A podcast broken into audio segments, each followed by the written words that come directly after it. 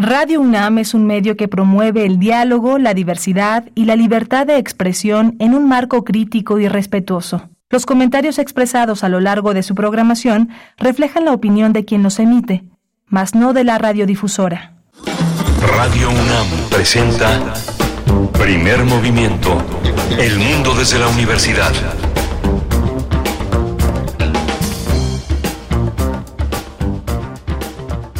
Hola, buenos días. Ya son las 7 de la mañana con 3 minutos en esta gran ciudad de México. Es eh, jueves, jueves 22 de junio. Estamos en Adolfo Prieto 133 en la Colonia del Valle. Es eh, Radio UNAM, primer movimiento. Radio UNAM cobija este gran proyecto matutino que es primer movimiento informativo todos los días de 7 a 10 de la mañana. Está todo un equipo. Rodrigo Aguilar está en la producción ejecutiva y está Violeta Berber haciéndose cargo de todo el malabar de la cabina. Está Emanuel Silva en, la, en el control de las cabinas, de la cabina y está mi compañera Bernice Camacho al frente de la conducción. Querida Bernice, buenos días. Hola Miguel Ángel Quemán. Pues sí, aquí estamos con ustedes una vez más, jueves 27 de junio, eh, un proyecto informativo y también cultural, muy, muy cultural. Y tendremos hoy teatro. Como muestra de ello, la decimotercera noche de combate. Vamos a conversar sobre esta propuesta escénica que nos llama pues a darnos unos cuantos, unas, unas patadas, unos golpes y demás, pero todo en el ámbito de la estética y, y, y por, por y para la estética eh, teatral. Así es que vamos a conversar con Miguel Ángel, Miguel Ángel Barrera, director de esta noche de combate, la noche de combate, maestro de combate escénico del Centro Universitario de Teatro, el CUT de nuestra UNAM, fundador de la Escuela Mexicana de Combate Escénico MS. Y bueno, hoy tenemos también la presencia del doctor Alfredo Ávila, es investigador del Instituto de Investigaciones Históricas de la UNAM, una conciencia muy importante dentro del ámbito académico e intelectual en México. Todo es historia, la sección que él protagoniza, historia de la historia y literatura, es la continuidad de varios temas que ha tenido en torno a la enseñanza y el sentido de la historia entre nosotros. Así es, también tendremos otra propuesta escénica, Retorno Sofía Rosario, un nostálgico viaje a lo que no se pudo vivir con las actrices eh, Dobrina Cristeva y Rosa María Bianchi. Vamos a tener la oportunidad de conversar, eh, de conversar con José Alberto Gallardo, director de esta obra, y también con eh, una de sus actrices, eh, Dobrina Cristeva, que van, van a estar ambos con nosotros aquí en Primer Movimiento. Vamos a hablar también del nombramiento de Elisa María Alcalde como titular de la Secretaría de Gobernación tras la renuncia de Dan Augusto López, que se va pues a su campaña, precampaña o como lo llamen. Vamos a analizar el tema con el doctor Juan Manuel Aguilar Antonio, doctor en Relaciones Internacionales por la UNAM, investigador postdoctoral en el Centro de Investigaciones sobre América del Norte, el CISAN. Y tendremos poesía necesaria. No se pierdan la propuesta poética de esta mañana de jueves. Vamos a tener la presencia de Alberto Betancourt. Los mundos posibles llegan a nosotros todos los jueves. El tema que ha elegido Alberto Betancourt son los eh, de la lucha interna en la 4T y sus efectos en nuestras vidas. A algunas personas les quita el sueño, otros les da. En fin, ya nos explicará Alberto Betancourt en qué consiste todo esto. Bueno, pues sí, a los que les da o nos dará, yo creo porque se adelantaron demasiado y yo no sé cuánto va a resistir esta esta tensión, esta tensión y atención sobre este proceso que se adelantó tanto tiempo, cinco meses, y por ahí ya le va siguiendo también la oposición que pronto ya a finales de este mes pues va a tener este este momento, esta eh, estas estas reuniones, el planteamiento del método para eh, pues identificar al parecer entre varios eh, aspirantes pues quién quién finalmente llevará esa esa esa encomienda de ser el candidato o la candidata de, de la oposición, pero sí sueño yo creo que puede haber. Estamos en ese riesgo porque sí. es mucho tiempo estirar una liga eh, durante un buen un buen rato, varios meses, así es que bueno, pues cuéntenos ustedes, vamos a tener esa propuesta con el doctor Alberto Betancourt y también al cierre derechos humanos con eh, Jacobo Dayan, toca el turno de Jacobo Dayan en esta sección de derechos humanos. Él, él es director del Centro Cultural Universitario Tlatelolco y nos hablará precisamente de eso, del inicio, dice él, de las precampañas. ¿Ustedes cómo le llaman? pre-pre-campaña, pre-campaña directamente, cuál es eh, la manera en la que nombran, bueno, pues eufemismos han surgido en estos, en este proceso que ha iniciado Morena con este, este proceso para determinar quién será la o el eh, defensor defensor, coordinador de la defensa de la cuarta transformación. Es, el, es la manera pues eufemística que, le han puesto, que han decidido ponerle para saltarse algunos elementos pues eh, de la ley electoral, de la legislación electoral. Cuéntenos eh, cómo, cómo ven este proceso. Vamos a ir con música ahora que estamos en el mes del orgullo, en junio, el mes del orgullo, la producción a cargo de Violeta Berber pues ha decidido ponernos algunas canciones emblemáticas algunas emblemáticas, otras no tan conocidas del movimiento LGBT y esta pues es muy interesante. En su momento pues eh, digamos reunió a muchas lenchitudes a lesbiandades a mujeres lesbianas en torno a esta canción como si fuera un himno. Ya después vino algunas polémicas respecto a la película a la película que, eh, que, que, hizo famosa esta canción. Pero bueno vamos vamos a disfrutar esto que se llama Likely de eh, I Follow I Follow the Rivers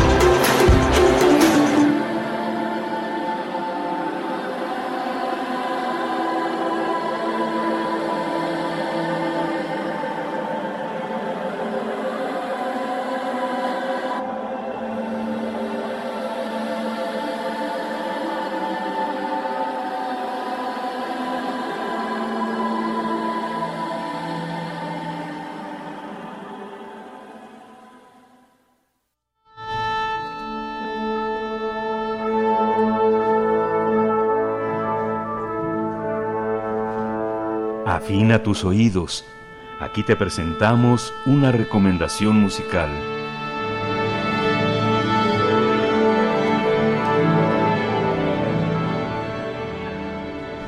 La Escuela Mexicana de Combate Escénico, la EMSE, y el Centro Universitario de Teatro celebran la edición cabalística de la Noche de Combate, abordando todo lo que tiene que ver con el número 13, las supersticiones y el mundo mágico. Este espacio es una invitación para disfrutar un, eh, de un escaparate ideal y hablar de lo que está lleno el universo teatral. Además, se abordarán historias basadas en los conflictos humanos que están provocados por algún aspecto sobrenatural que se resuelve bajo combates. Esta actividad es ideal para que acudan familias, eh, disfruten de un espectáculo lleno de historias, de magia y de teatro. Recuerda que la edición decimotercera de la Noche de Combate se presenta el 4 de julio en el Colegio Angloamericano, mientras que el 27 de julio en el Teatro de la Ciudad Esperanza Iris en la Ciudad de México. Vamos a conversar sobre este espectáculo anual coproducido por el Centro Universitario de Teatro y la Escuela Mexicana de Combate Escénico. Hoy está con nosotros Miguel Ángel Barrera. Él, él dirige la Noche de Combate y es maestro de combate escénico en el Centro Universitario de Teatro, en el CUT, y ha fundado la Escuela Mexicana de Combate Escénico. MC, bienvenido Miguel Ángel Barrera. Buenos días. ¿Qué tal? Buenos días. Muchas gracias por la invitación. Gracias, Miguel Ángel Barrera. Buen día. Pues eh, a veces yo creo que quisiéramos en algunos momentos de la vida arreglar, arreglar todo a catorrazos. Verlo en escena, ¿qué significa? ¿Qué es lo que vemos en escena? ¿Cuál es la importancia, digamos, de tener un combate, tomárselo en serio, eh, un combate eh, como, como experiencia estética también, ¿no? Bueno, creo que lo, lo, mencionas muy bien. De repente a, la gente le gusta identificarse con lo que pasa en escena, porque eh, los combates en escena son son totales. Son son dos seres humanos que se confrontan eh, y, llevan al límite el impulso básico de, de, sobrevivir ah, y de y de, y de irse encima a alguien contando una historia, que es lo importante, pero finalmente el combate escénico lo que hace es contar historias a partir de impulsos humanos, que son estos, pues, de, de, agresión, y, y que en, en este caso, cuando estamos hablando de la noche de combate, pues bueno, dirigen, o sea, llevan eh, el hilo conductor de un espectáculo que es esta la noche de combate, así, así de totales. Es que es muy interesante pensar que, bueno, no sé, la tentación de convertir una herramienta en el contenido es, es, es, siempre seductor, pero el combate lo hemos tenido de una manera muy amplia en distintos escenarios de la vida de la vida del imaginario mexicano. No sé, digo, el cine de luchadores es algo muy muy impactante, muy este ha, permeado épocas y generaciones. Luego llegaron todas estas películas de artes marciales chinas y llegó Bruce Lee y, y Mo Yat a, a, manejar una, una forma una forma de kung fu, una forma muy específica de ritualidad, de significación, de simbolismo, en el que estaba establecido un, un un estilo que venía de este de los grandes monjes eh, Shaolin y que protagonizó Bruce Lee que además este además creó un nuevo estilo no creó un, creó un nuevo estilo. También ha habido otras eh, visiones de, de, combate que han protagonizado no sé los grandes combates del cine de narcos de los hermanos Almada y Andrés García y Jorge Rivero y Jorge Luque es otra manera también de ver esta esta, esta parte. Cómo cómo llegan ¿Cómo llega este, esta herramienta a un centro universitario de teatro? Porque es importante saber ese, ese, ese control, tener ese control del cuerpo eh, en, como materia obligada en el CUT, por ejemplo? Sí, sí, sí. Eh, bueno, eh, la, la, materia como tal se, imparte en el, CUT, la, la, la imparto desde, hace, desde hace ya casi, casi 20 años en el, en el Centro Universitario de Teatro. Eh, y se instaura como una eh, herramienta actoral básica para como un canal de expresión tal cual. Todos estos ejemplos que mencionabas de, tipos de pelea de, origen de pelea con artes marciales o, o, en, westerns o, cualquier tipo de agresión ritualizada como bien la dices que es llevarla a la escena eh, necesariamente se tiene que sustentar en una técnica, en, movimientos técnicos que los actores, los intérpretes realizan para darle veracidad a lo que están contando y por supuesto nadie salga lastimado y, y todo salga bien. Para el cine y el teatro los lenguajes son muy parecidos, este, aunque tienen sus características dependiendo de dónde se va a presentar, el cine o el teatro. Eh, en el CUT lo que se hace es instalarlo, instalarlo como materia eh, donde los estudiantes del CUT llevan un año mínimo de, entrenamiento en técnicas diferentes, en mecanismos que hacen que usen espadas, que aprendan a usar bastones, en fin, casi casi todo lo que mostramos en la noche de combate como como como espectáculo son las técnicas que se que se que se estudian tal cual en el CUT. Eh, entonces el combate escénico como herramienta actoral es una, una un camino de salida a todos estos impulsos que pueden ser justamente por artes marciales, eh, por eh, combates con golpes o cualquier otro elemento que puede usarse como herramienta para que la, la persona que está viendo un espectáculo o una película entienda que quien es que quien está sosteniendo la espada, el bastón, la silla o lo que sea que tenga en la mano puede ser riesgoso, hablando desde dentro de la ficción. Eh, pero los actores las actrices que están entrenadas en esto deben tener control completo en lo que están haciendo para que tal cual puedan repetirlo en todas las ocasiones que son este, en una función de teatro o en las diferentes tomas de, cine que puedan resultar eh, creíbles, efectivas eh, y sin duda sigan contando la historia. Esto es como lo, lo que decía hace rato, el, el combate escénico está hecho para contar historias.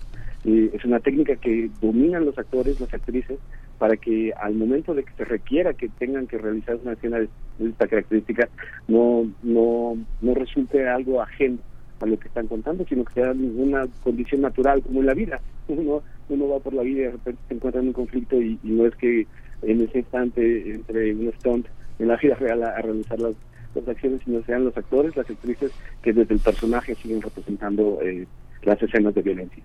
Claro, las, estas escenas de, de combate, eh, mm, imagino, bueno, y lo he visto en los en ensayos de, de, algunas obras, son las que se tienen que repasar una y otra y otra y otra vez hasta que queden, ¿no? Hasta que queden, hasta que sean naturales, fluidas, eh, convincentes también, a menos de que la intención sea parecerse al Batman de los 60, ¿no? Que tendrá su propia estética, ¿no? Ajá, exacto, tendrá su, su estética, tendrá su encanto también, eh, su manera de, de, de de poner, de, de, imprimir un sello al movimiento escénico. Pero, a ver, cuéntanos un poco más, eh, Miguel Ángel Barrera, de la técnica, de qué se requiere para, para lograr eh, todo, todo actor, toda actriz debería tener algún acercamiento con ello. Eh, bueno, cuéntanos, cuéntanos tú. Pues, este, pues sí, nosotros como, como, como escuela, primero como agrupación, que es la ENSE la que, la que, la que lleva un poco esto, eh, ya el espectáculo y el CUT como como como como parte de la este eh, eh, entendemos que los actores y los actrices técnicamente deben dominar este esta esta área de la fisicalidad actoral. Ahora del, tal cual el combate escénico hablando técnicamente de él tiene principios, tiene principios básicos donde se tiene que cumplir todas las ocasiones que se ejecute un, una secuencia de pelea por decir rápidamente, son contacto visual, balance e intención. Tienen que tener esos elementos eh, técnicos como una como una herramienta clara para cada cada intérprete. Eh, cada vez que entra a escena, cada vez que hace un ensayo, cada vez que hace una, una secuencia donde está implícita la proyección de violencia, eh, debe tenerlos en cuenta como, como herramienta para que haya comunicación, para que haya control corporal, para que haya conciencia del espacio, para que haya eh, esta línea paralela del pensamiento que deben tener los actores, donde por un lado tiene que estar pensando todo el tiempo en el personaje y el otro, la otra mitad es eh, dónde está parado, dónde está mi luz, hacia dónde me tengo que dirigir, qué traigo puesto, qué traigo en las manos, qué sigue del movimiento eh, y en qué acaba esta esta esta línea de pensamiento paralela en lo que eh, en lo que refiere al intérprete es todo el basamento técnico de la, del combate escénico para que al final de cuentas se pueda contar la historia de manera efectiva se pueda llevar a cabo un espectáculo como el que hacemos eh, y sin duda es una herramienta necesarísima para los actores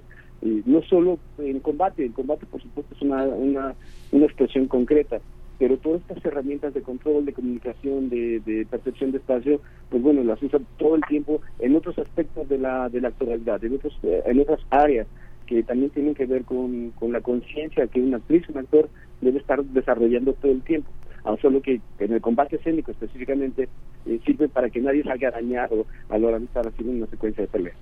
Sí, y es que son, son, como comenta mi compañera Berenice Camacho, bueno, está toda esa parte de la cultura pop, desde de la Mujer Maravilla, este Batman y Robin, Gatúbela, Superman, que representan una forma de pelea muy lejana a lo que hemos desarrollado y a lo que se ha afiliado el, el contexto mexicano, porque finalmente es el poder, como, como pasa con los Estados Unidos, llegan ya en polvo a una comunidad, no pudieron con Vietnam, pero hay otra, hay otra, hay otra manera. Por ejemplo, yo no sé, Tal vez tú ya tienes eh, eh, como la posibilidad de haber visto Pelearán 10 Rounds, esta película, esta, esta, esta obra puesta en escena, esta obra de Vicente Leñero que dirigió Pepe Estrada, el perro Estrada, con José Alonso, boxeando 10 rounds en, en, un ring que era el escenario.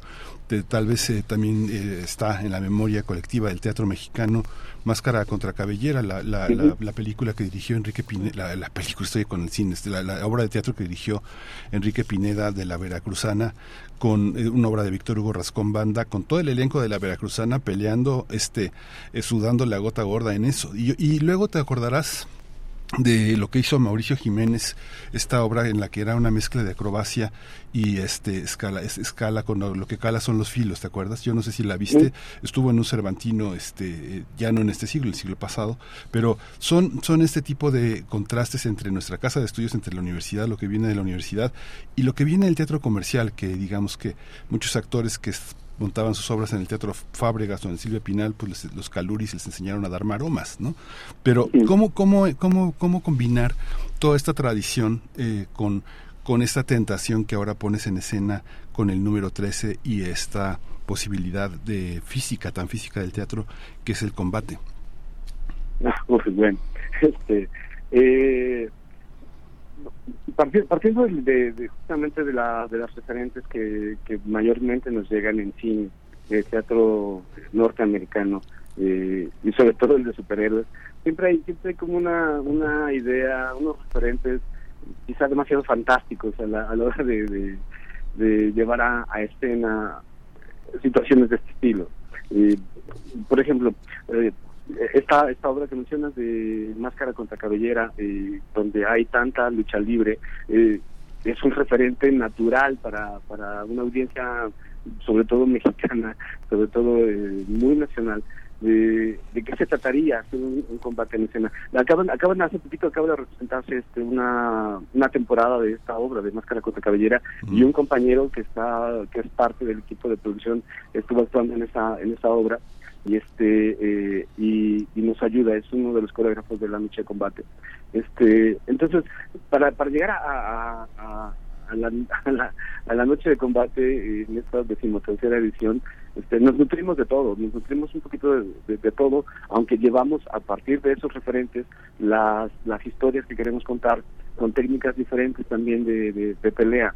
Eh, en esta ocasión para la, noche de combate pues tenemos historias de, de, varias que como como como dice el tema de la noche de combate este tienen que ver con algo algo algo sobrenatural o a partir de que eh, nos dimos cuenta de que era la número 13 y, y, decidimos eh, platicar conversar este más, bien saber qué, qué posibilidades nos daba como tema eh, pues el número 13 y llegamos a las supersticiones y al mundo mágico y las propuestas están este están llenas de eso. Tenemos al charro negro hay este unos poseídos hay una chica que, que este, invoca a sus exes y los trae y se pelean porque se encuentran exes juntos. Este hay varias no sé tenemos eh, también a eh, hay bueno varias. Hay una una muchacha es el primer día de trabajo de la muerte eh, en fin, cuando, cuando nos llegamos a este tema y las propuestas que nos presentan las, eh, las diferentes escenas, pues nos dimos cuenta que, que, el tema era, era amplio y podíamos seguir contando historias eh, con, con combate. Eh, dándoles características diferentes a cada a cada escena eh, se pelean con espadas hay una hay una obertura siempre siempre se abre la noche de combate con una obertura este eh, donde el grupo de tercero del, del CUT junto con un grupo de la Facultad de Filosofía y Letras, arman una pelea campal. Y, en esta ocasión eh, quisimos emular eh, por, qué, por qué se tiene la tradición de que eh, el viernes 13 es de mala suerte eh, y, la, la fuente más, más, más clara para, para entender que eso pasa es por la última cena. Donde había 13 personas juntas y una acabó acabó crucificada. Entonces abrimos con un tema parecido, nuestra última cena, pero abrimos con un tema parecido, este, donde emulamos un poco que hay una cena, hay 13, 13 comensales y llegan soldados a llevar a, llevarse a uno. Este, eh, hay hay una referencia al cine, hay una escena que que la basamos en una película que se llama El día de la marmota que también todo es fantástico y todo sucede de manera muy misteriosa.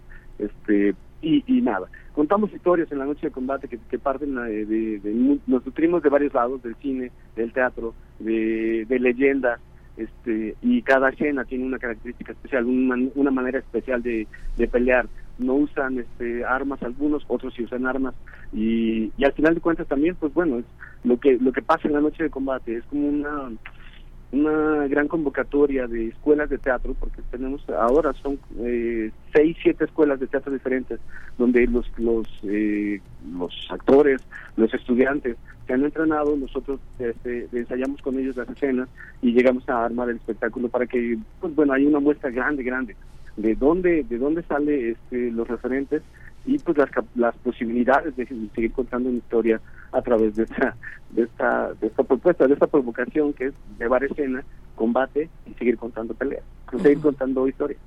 Miguel Ángel, qué bueno que tocas el tema de las escuelas de teatro porque yo te quería preguntar, no sé si, si haga sentido mi pregunta, pero es algo, una pregunta que me he hecho eh, pues mucho tiempo, durante mucho tiempo y no sé cómo lo veas tú, pero eh, es, es la cuestión de si en México las distintas, podemos digamos identificar a las distintas escuelas de teatro, a las públicas, a las privadas también, eh, a, la, a, la, a la INAT, al CUT, por supuesto, a Casa de Teatro, si las podemos clasificar o identificar como aquellas que dan más prioridad eh, que, dan prioridad al cuerpo, al movimiento, a lo físico, al entreno de lo físico y del cuerpo, eh, unas más que otras. Yo veo en el CUT, lo veo, lo veo mucho, pero también hay quien dice, no, es que la ENAT no se queda nada, la ENAT no se queda nada atrás, ¿no?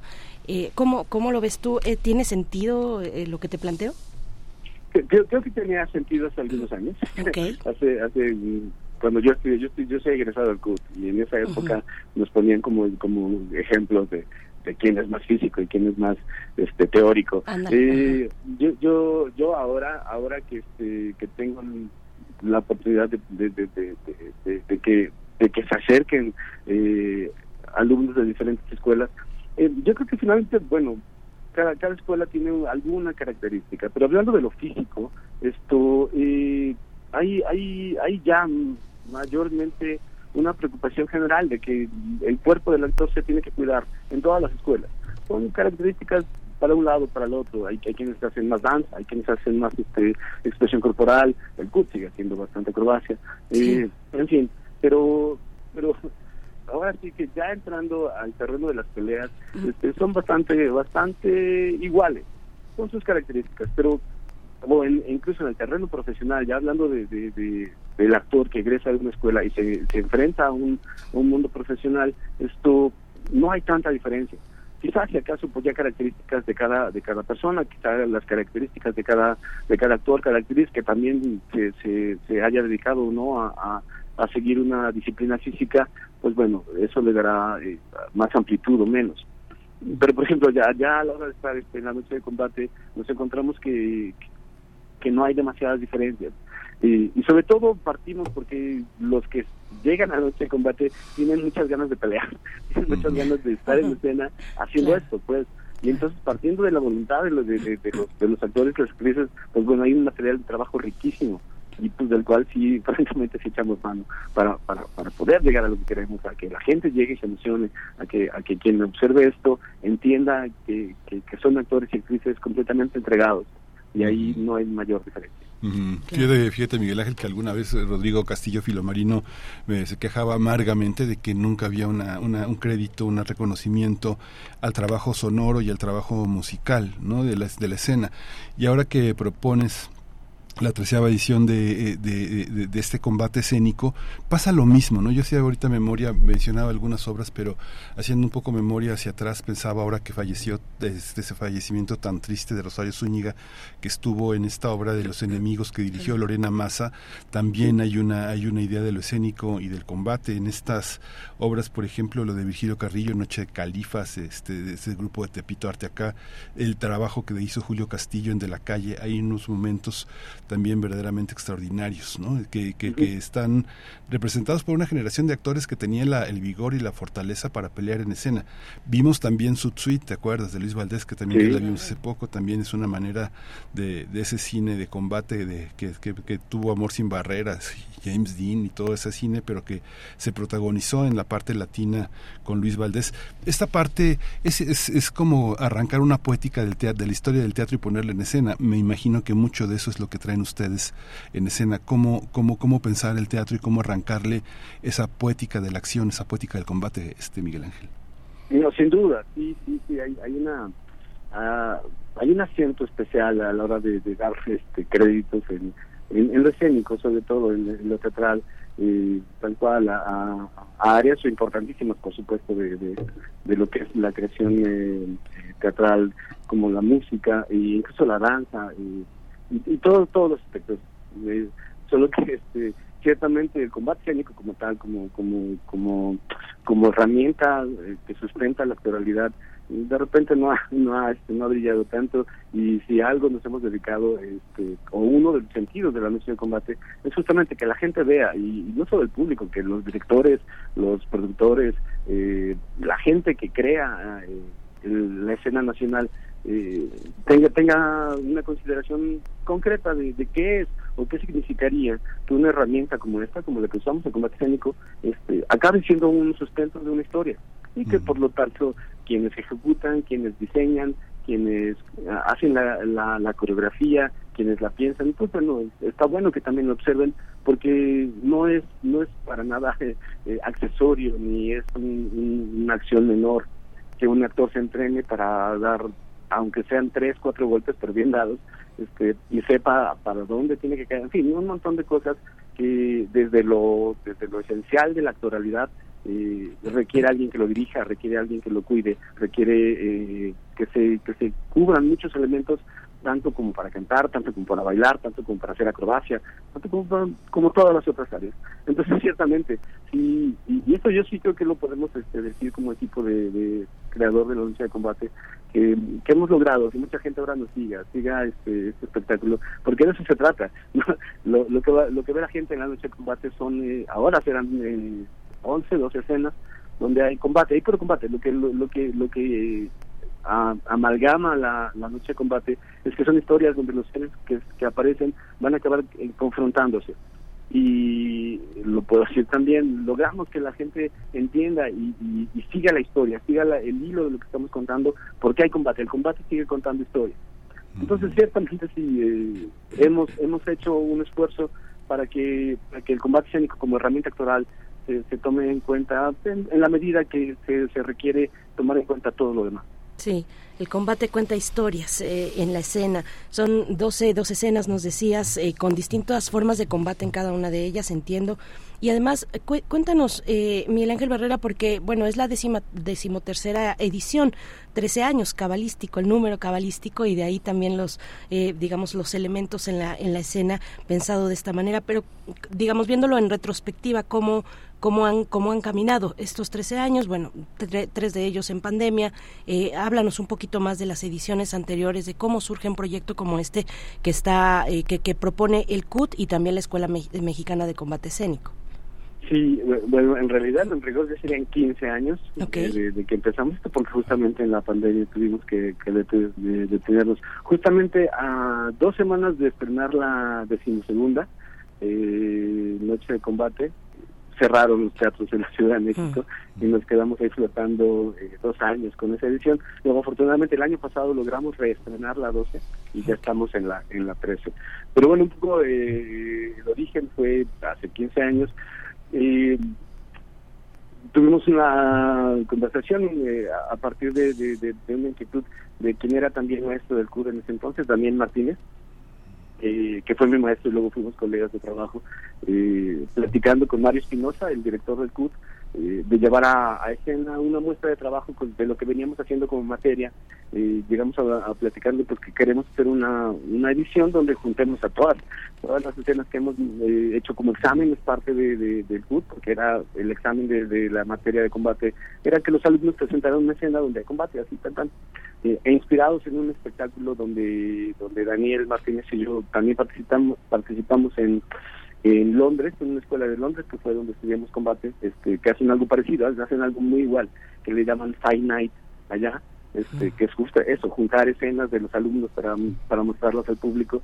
Este, quisimos hacer algo igual acá, porque pensábamos que valía la pena que la gente viera exactamente el, resultado de lo que se trata de que un alumno se entrene durante un año, que es el, el periodo que dura la, la materia en, en el CUT, y pues bueno juntáramos algo que, que llamara que llamara al público para para que viera este y pues nada resultó que, que Mario Espinosa nos nos ayudó mucho en esta en esta primera propuesta eh, y nos consiguió el teatro Juan Ruiz de Alarcón para hacer nuestra primera noche de combate lo cual nos parecía maravilloso.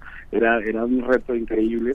Eh, convocamos a la gente, la gente, los alumnos, los este, sobre todo la primera edición fue completamente alumnos del HUT, este, porque pues, de ahí de ahí surgió la, la idea. Y ahí fue donde tal cual empezamos a trabajar como como en coordinación eh, con el centro donde está el teatro. Eh, resultó bastante bien eh, logramos este, pensar que había una segunda edición al año que entra nos siguió yendo bien y se empezó a sumar gente se empezó a sumar gente porque el resultado era era positivo había una una ciertamente una propuesta no muy común de, de, espectáculo donde lo que iba a ver la gente eran escenas donde todo el mundo se peleaba y, y siguió llamando la atención y año con año se siguió sumando gente, llegó gente de Renat, llegó gente de, de, de Casa Azul, llegó gente de Casa del Teatro, y al, al tiempo que vimos que era necesario hacer audiciones, porque de repente llegaba un montón de gente, audicionamos, eh, ya hacemos un filtro para saber quién, quién puede participar por cuestiones técnicas, por una cuestión técnica. Eh, luego logramos ir al Teatro de la Ciudad una primera vez en la tercera noche de combate, es lo que era un sueño para todos, que, que esto llegara al Teatro de la Ciudad y, y nada, año con año se sumó gente, se sumaron objetivos, se sumó este, compañías independientes que quisieron este, como compañía tal cual profesional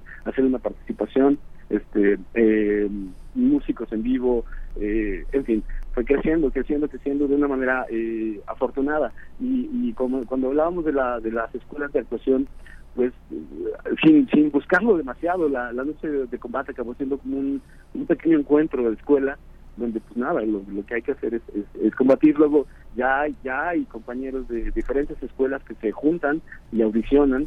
Eh, no sé, tenemos, ahora tenemos una escena donde hay una compañera de, la Universidad de Londres que está peleando con un compañero de RENAP que, se juntaron y decidieron venir a, hacer una audición. En fin, ha, ido creciendo, afortunadamente ha ido ha ido creciendo y hasta ahora pues ya, ya llevamos 15 años, bueno, desde que empezó 15 años 15 años de haber hecho qué, increíble. Bueno, es que también en ese momento hay gente muy interesante al frente de la, de la, de la escena. Digo, Juan Melía en Teatro UNAM es un hombre joven, pero Mario Espinosa tiene una gran cultura y una gran trayectoria.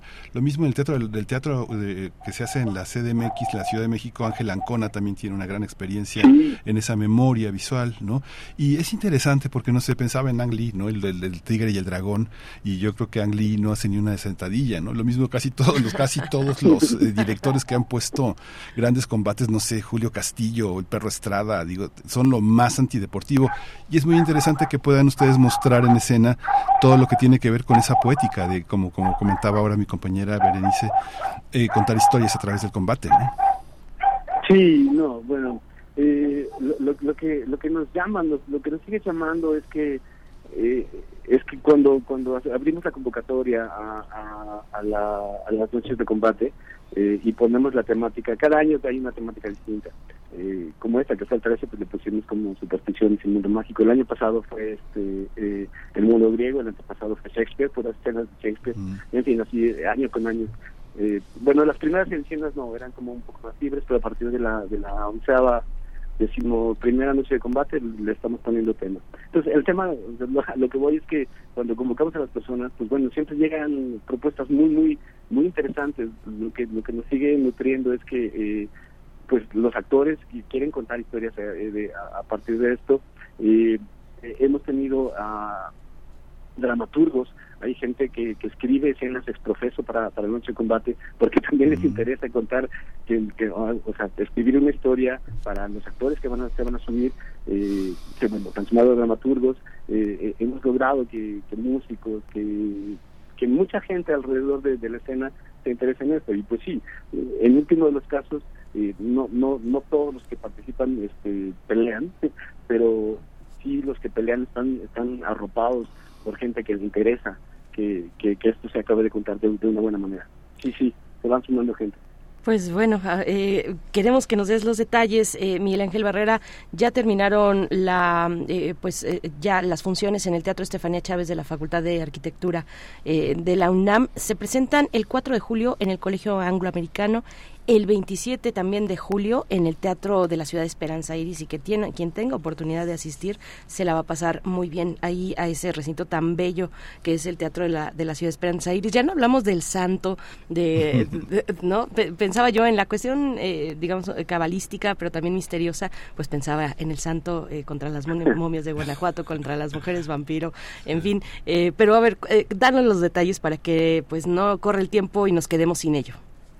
Sí, eh, el 4 de julio tal cual en, el Colegio Anglo-Americano, también lo pueden conocer como el anglo-mexicano, ah. de, la, de la misma área, pero en fin, el 4 de julio, ese día la función es a las 12, al mediodía, porque como es parte de un colegio, este eh, nos convoca, nos, nos invitaron amablemente a, a ser parte de esa...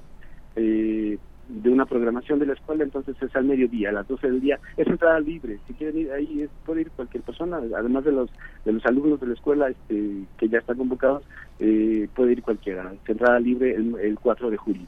esto es, en, perdón, en Escuela Naval Militar, sí, en Culhuacán, ¿verdad? Sí, muy bien. Sí, sí, en Naval Militar, en Culhuacán. es, Muy, es muy fácil eh, localizarlo, eh, ahorita les doy la... Yo la tengo por acá, es Avenida Escuela eh, Naval Militar número 42 en San Francisco, Culhuacán, eh, eh, Santana, en Coyoacán. Así mismo, ahí, ahí, ahí mismo.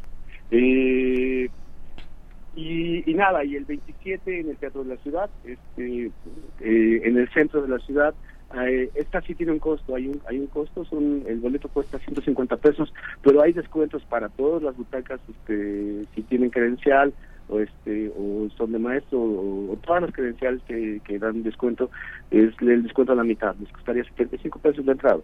Y si y si entran al sistema de boletos que venden los boletos los jueves es dos por uno. Esto tengan o no tengan credencial este pueden conseguir un boleto a la mitad del precio. Eh, y nada pues yo quisiera que no perdieran la oportunidad. De verdad, esto es un espectáculo eh, que, que no hay nada parecido en, ningún lado. No hay, no hay en la escena tal cual nacional. Es el evento que, convoca más gente de, haciendo una, una disciplina actoral como esta. Y, y yo puedo asegurar que se la puede pasar muy bien eh, las escenas aunque tienen combate de repente hay unas que tienen un tono, ligero un tono cómico un tono que también es una de las posibilidades del combate para contar algo. No todo es grave no todo es terrible. Por supuesto hay, hay escenas que hacen el acento en, la confrontación y la y lo que lo que resulta de una confrontación humana. Pero como este este este año el tema eh, como lo decimos lo inspiran eh, fuerzas este, fuera de, de, esta, de esta realidad acaban siendo algunas son muy muy muy gozosas desde, desde lo cómico desde lo ligero. Este un poco también medio no no no como tal como el santo pues pero hay un aire de que de que de que la confrontación también puede contar de otra manera eh, un conflicto que no no no no rigurosamente tiene que ser grave.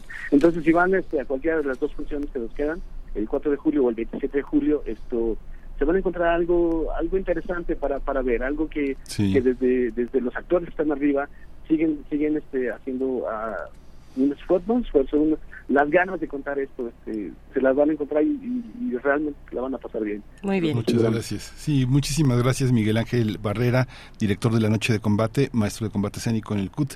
Muchísimas eh, gracias y pues ojalá vaya muchísima gente porque quedan quedan poquititas funciones. Muchas gracias Miguel Ángel. Al contrario, muchísimas gracias por la invitación y ojalá también pueda ir. Este, ojalá, sí, sí, sí, yo, yo, también voy a hacer lo posible. Gracias, hasta pronto, Miguel Ángel Barrera. Recuerden, EMCE .mx es el sitio electrónico de la Escuela Mexicana de Combate Escénico. Por si ahí alguien se siente interesado, interesada en pedir informes, acérquense también a sus redes sociales, arroba EMCE bajo MX en Twitter. Vamos a ir con música a cargo de Kendrick Lamar, esta canción que se llama Pride. Love's gonna get you killed, but pride's gonna be the death.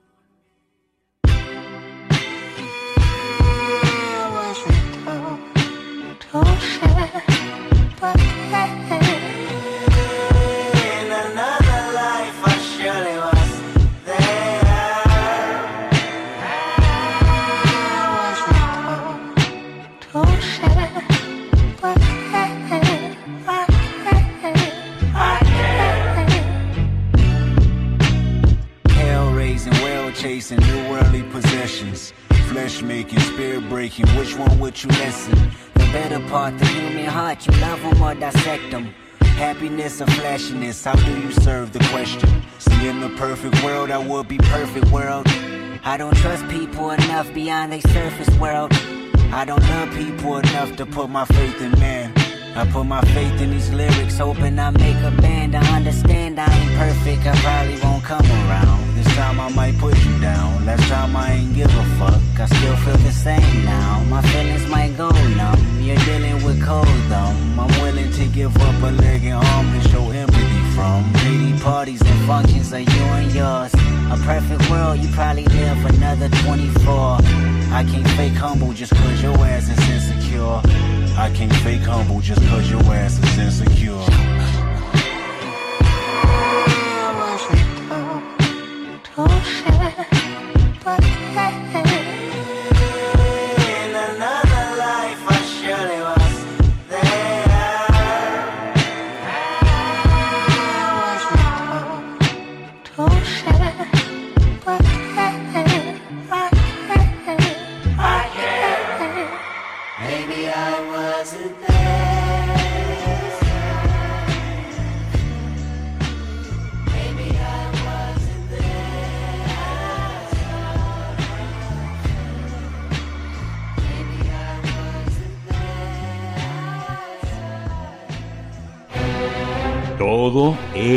Historia.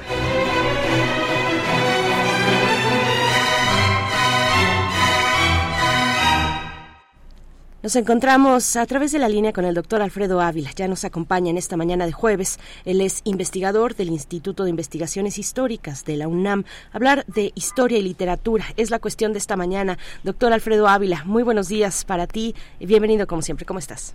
Berenice, muy buenos días, Miguel Ángel, y buenos días a la Hola, Alfredo, buenos días. Gracias, te escuchamos, doctor. Pues nada, que, dejamos este este tema la semana pasada sobre sobre la literatura, lo difícil, la difícil relación entre la literatura y la historia. Voy a seguir hablando de eso porque porque voy a hablar, pero pero no en esta ocasión.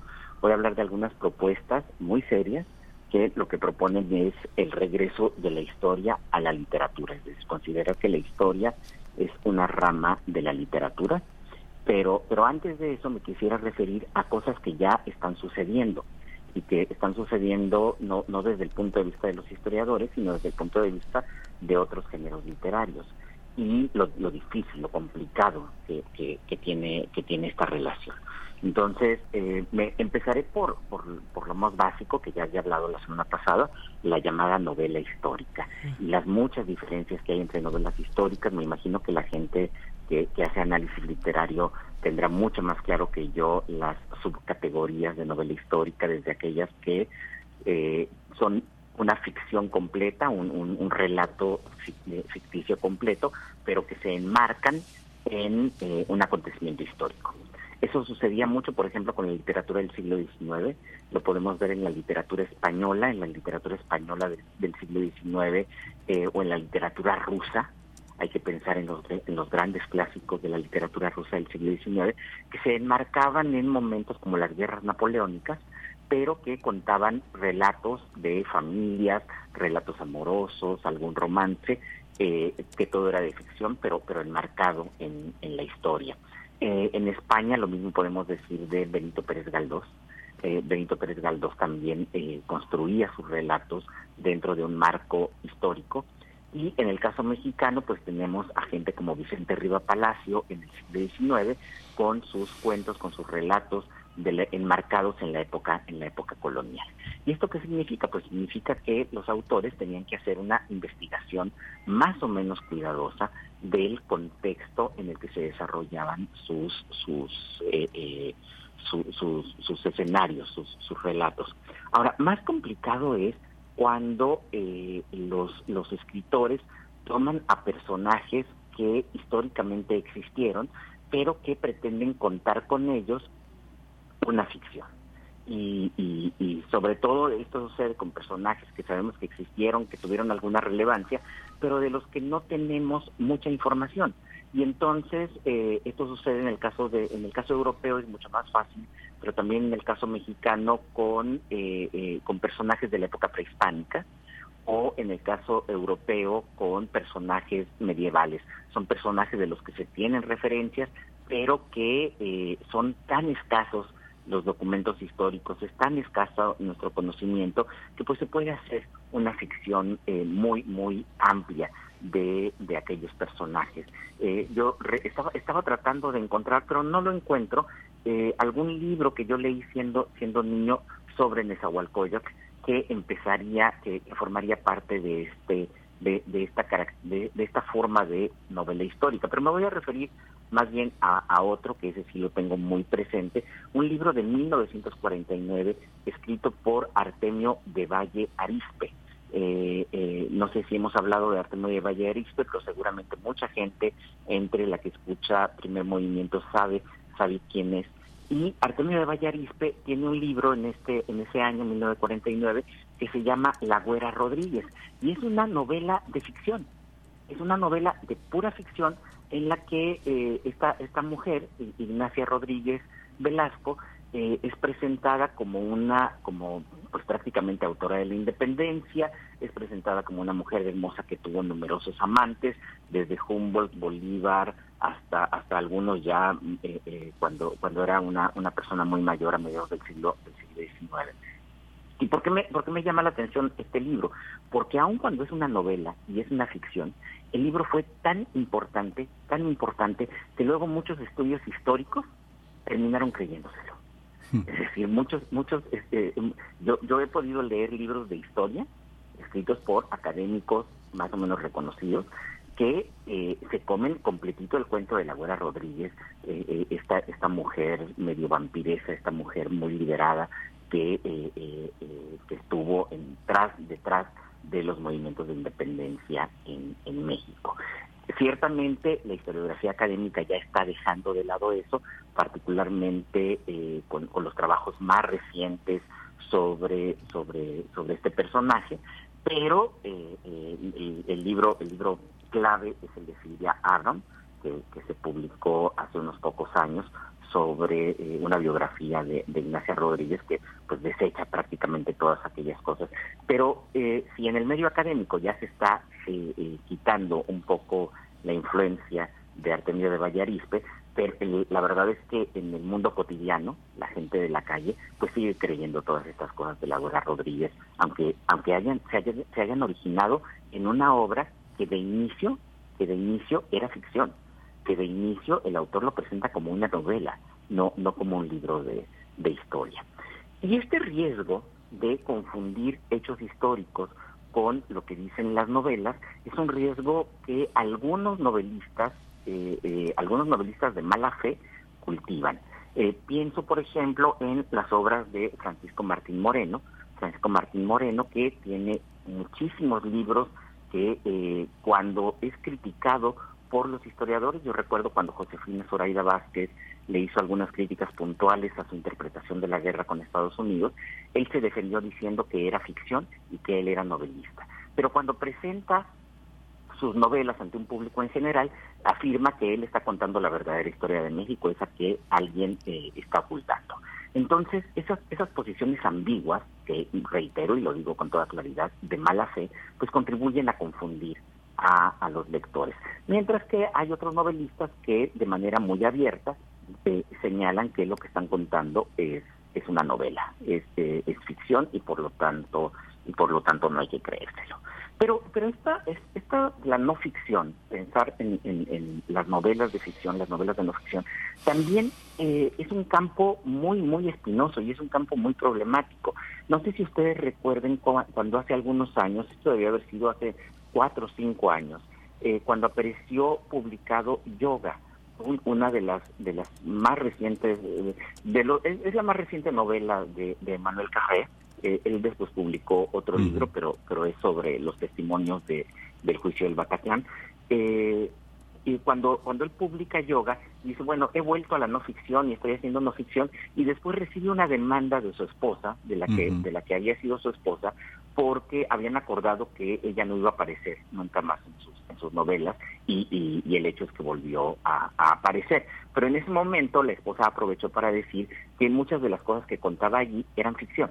Entonces, esta, esta, eh, esta idea cultivada por el autor de que lo que él escribe es no ficción, pues ahí también empezó a verse, a verse maltrecha. Y es que al final de cuentas son novelas. Y lo mismo podríamos pensar de otros novelistas, eh, eh, como Javier Cercas, que recuerden ustedes, Javier Cercas tiene esta obra que a mí me parece magnífica, Soldados de Salamina, pero otra que analiza un hecho histórico y lo analiza de una manera que a mí me parece muy, muy brillante, Anatomía de un Instante, que eh, eh, estudia o que recrea el pretendido golpe de Estado eh, contra la democracia española cuando recién se estaba, se estaba transitando a la, a la democracia en aquel país. es no ficción, pero siempre queda un poco la duda de cómo se construye eh, ese relato. Y de esto quisiera hablar dentro de 15 días, porque eh, también hay voces dentro de la historia que lo que dicen es que después de todo lo que hacemos los historiadores también tiene una estructura literaria y también la estructura literaria que nosotros le damos a nuestras obras eh, influye en la explicación que damos a los procesos históricos. Sí, hay grandes historiadores que escriben como dioses, no sé, Fernando del Paso era un profundo admirador de Ralph Roeder, ¿no? De Ralph Roeder que en Juárez y su México logra una prosa extraordinaria, ya no tanto en el libro de Porfirio Díaz, pero son esos ejemplos este de, de, de, grandes historiadores que son grandes narradores y de, y de como decías, el caso de Martín Moreno, que es un esa ambigüedad este falsificadora que no tiene ni, ni un gran escritor como historiador ni como novelista, pero son esas, son esas cosas que pasan. Pues muchísimas gracias, Alfredo Ávila. Este, te seguimos con muchísimo aprecio y muchas gracias por compartir con nuestros radioescuchas toda esta, toda esa sabiduría y toda esta imaginación. Gracias. Mil gracias. Bonito día. Igualmente. Hasta pronto, doctor Alfredo Ávila. Nosotros vamos al corte. Ya son las 8 de la mañana. Volvemos. Encuentra la música de primer movimiento día a día en el Spotify de Radio UNAM y agréganos a tus favoritos.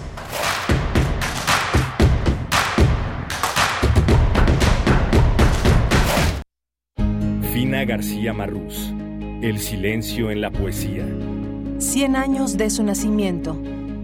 En un libro póstumo, Pequeñas Memorias, Ediciones El Equilibrista 2023, asegura, escribo sobre todo para recordar yo misma, en los raros días en que me ha sido posible respetar el avance olvidado del tiempo, sentir una lentitud o una rapidez idénticas sin alterar o suplantar sus pasos.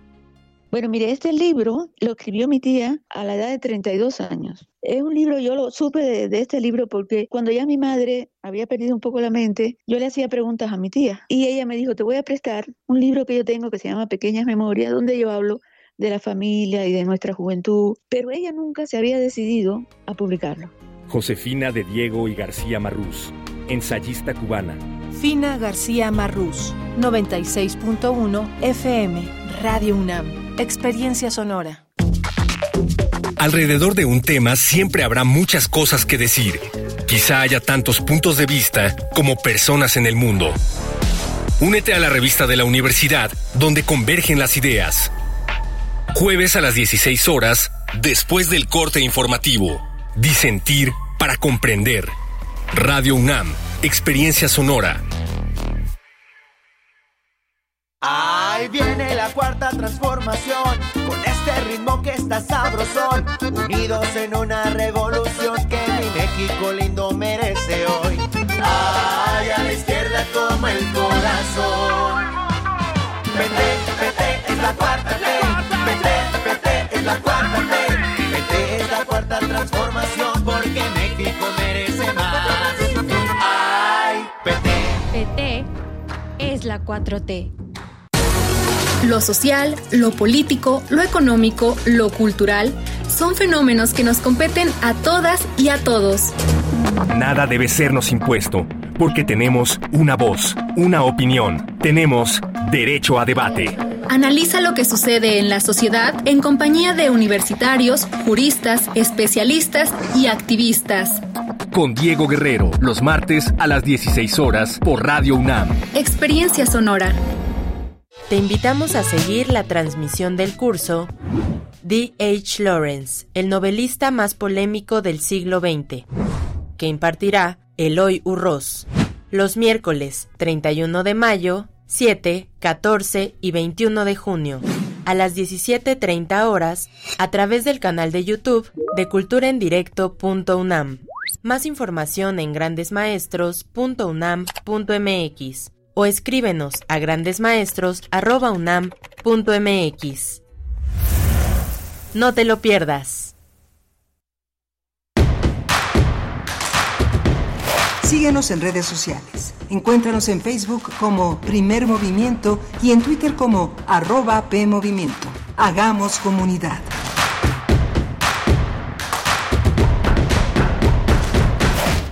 Buenos días, estamos ya de vuelta. Están escuchando Primer Movimiento este jueves 22 de junio del 2023 y ya son las 8 con 4 minutos de la mañana. Estamos en vivo acompañándoles desde Radio UNAM en la cabina de FM. Eh, transmitimos por el 96.1 de la frecuencia modulada y el 860 de amplitud modulada. También nos unimos a Radio Nicolaita, ya lo saben, de 8 a 9 de la mañana en el 104.3 de la FM en Morelia. Saludos a todos ustedes. Pues bueno, en esta mañana que tenemos a Violeta Berber a cargo de la producción. También nos encuentra, nos acompaña Emanuel Silva frente a la consola en los controles técnicos, Miguel Ángel Quemain en la conducción y bueno, todo, todo este equipo también, Tamara Quiroz en redes sociales que está respondiendo algunas de las dudas. Nos preguntaban por ahí de la música que, que, estaba sonando hace un momento, en la hora anterior. Se trata de Kendrick Lamar, este eh, rapero estadounidense. Eso fue lo que escuchamos porque es una selección, bueno, la canción se llama Pride, Orgullo, una selección eh, en este este, dedicada a este mes del orgullo. Miguel Ángel Quemain, buenos días. Hola, Berenice, buenos días. Muy interesante la contribución de Alfredo Ávila en esta en esta mañana. mucha gente debe conocer a Artemio de Vallarispe y yo creo que sí, mucha gente lo debe de conocer porque fue un hombre verdaderamente muy prolífico que escribió muchas cosas muy interesantes que están siguen siguen vigentes en muchas librerías de viejo, la vieja calzada de, de, Tlacopa, los relatos de los cronistas de la historia de la Ciudad de México, el Canillitas, digo, quien mucha gente ha leído el Canillitas es algo muy impresionante la influencia que tiene en México y otros siglos, la Lotería de México Monsiváis cuando este cuando se discutió el tema de un cronista para la Ciudad de México, que el último cronista fue Guillermo Tovari de Teresa, dijo que el nuevo cronista tendría que ser una mezcla entre He-Man y Artemio del Vallarispe, por la enorme prolífico, pero ya no era posible tener ni a He-Man ni a Artemio del Vallarispe. Artemio del Vallarispe sucedió a su muerte a Luis González de Obregón, que mucha gente lo debe conocer porque tiene un libro que se llama Las calles de México, que está en Porrúa y que, está, que tiene muchas ediciones, y que en 1937 lo sucedió, murió en 61 y ya vinieron toda una serie de cronistas, entre los que tal vez el más importante del siglo XX sea Salvador Novo, pero ya fue el último, el último, el último gran cronista, periodista, este dramaturgo, poeta que ocupó ese cargo. Pero bueno, muy interesante toda esta reflexión de Alfredo Ávila sobre la ficción y la no ficción y la falsificación e imaginaciones sobre, sobre, sobre la vida histórica de México. Así es, y bueno, nos comenta por acá, nos dice Fugitivo 5, eh, creo que nos, nos, nos escucha desde Chihuahua. Saludos para ti, Alejandro. Eh, dice sesión Sasa Sasa.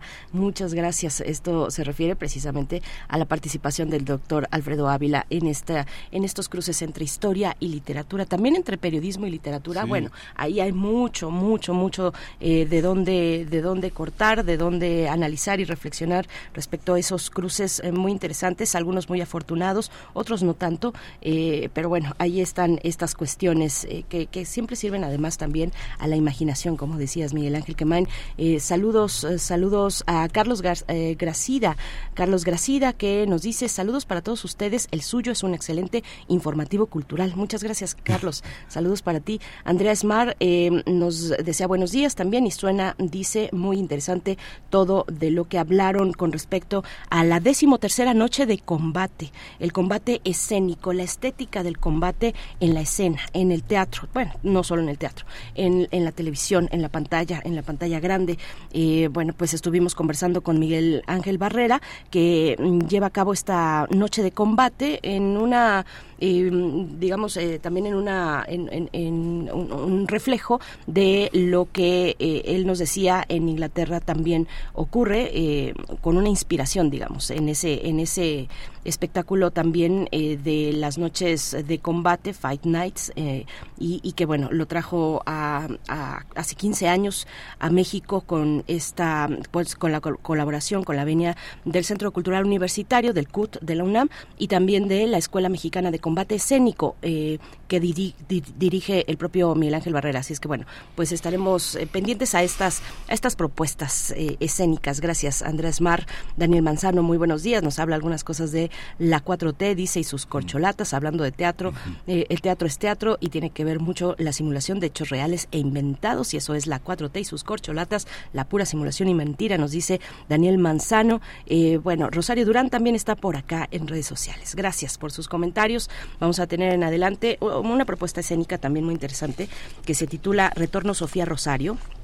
Vamos a, conversar con su director, con el director de esta obra, José Alberto Gallardo, y con una de sus actrices, eh, una de las actrices en esta obra. Se trata de Dobrina Cristeva, va a estar en unos momentos más. Ambos estarán aquí en primer movimiento. Sí, muy, muy, muy interesante, muy importante la labor que la labor que han hecho eh, estas eh, dos grandes actrices, estas dos grandes maestras de, la escena mexicana, ahora ahora eh, bajo la batuta, bajo la coordinación de José Alberto Gallardo, director de la obra y que pone en escena una, un ejercicio de memoria necesario, muy muy importante, de grandes posibilidades de reconciliación con el teatro del pasado y con el teatro del futuro, porque ellas también lo representan con su exigencia y con su rigor. Vamos a tener también el análisis sobre el papel que jugará Luisa María Alcalde como titular de la Secretaría de Gobernación bajo la tutela eh, analítica del doctor Juan Manuel Aguilar Antonio, doctor en Relaciones Internacionales por la UNAM, investigador del CISAN. Bien, pues ahí eh, lo que viene para esta hora, 8 con 10 minutos. Vamos ya con esta propuesta, esta propuesta cultural, propuesta escénica desde el Teatro de la Brevedad eh, con Dobrina Cristeva y, y también con Rosa María Bianchi en la actuación. Vamos con ello.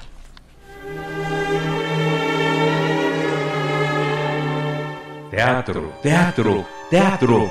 Corre el telón y disfruta de la función.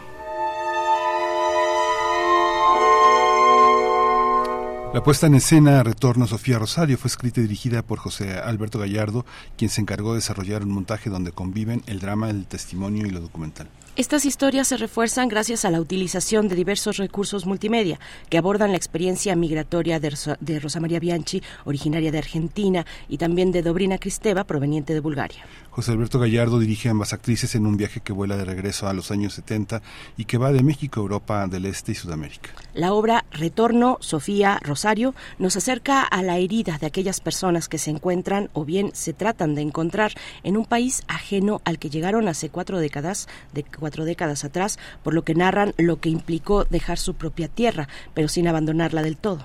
Aunque Rosa María se marchó por cuenta propia y Dobrina de la mano de su madre, ambas mujeres comparten el impulso por explorar esa condición marcada por la separación, la imposibilidad y la merma, por lo que el espectador logra estremecerse por la forma en la que se representan a sí mismas y entrecruzan sus historias de vida. Las funciones se llevarán a cabo hasta el 2 de julio en el Teatro Santa Catarina, ubicado en Jardín de Santa Catarina número 10, en la alcaldía Coyoacán, los días jueves y viernes 20 horas, los sábados 19 horas y domingos 18 horas.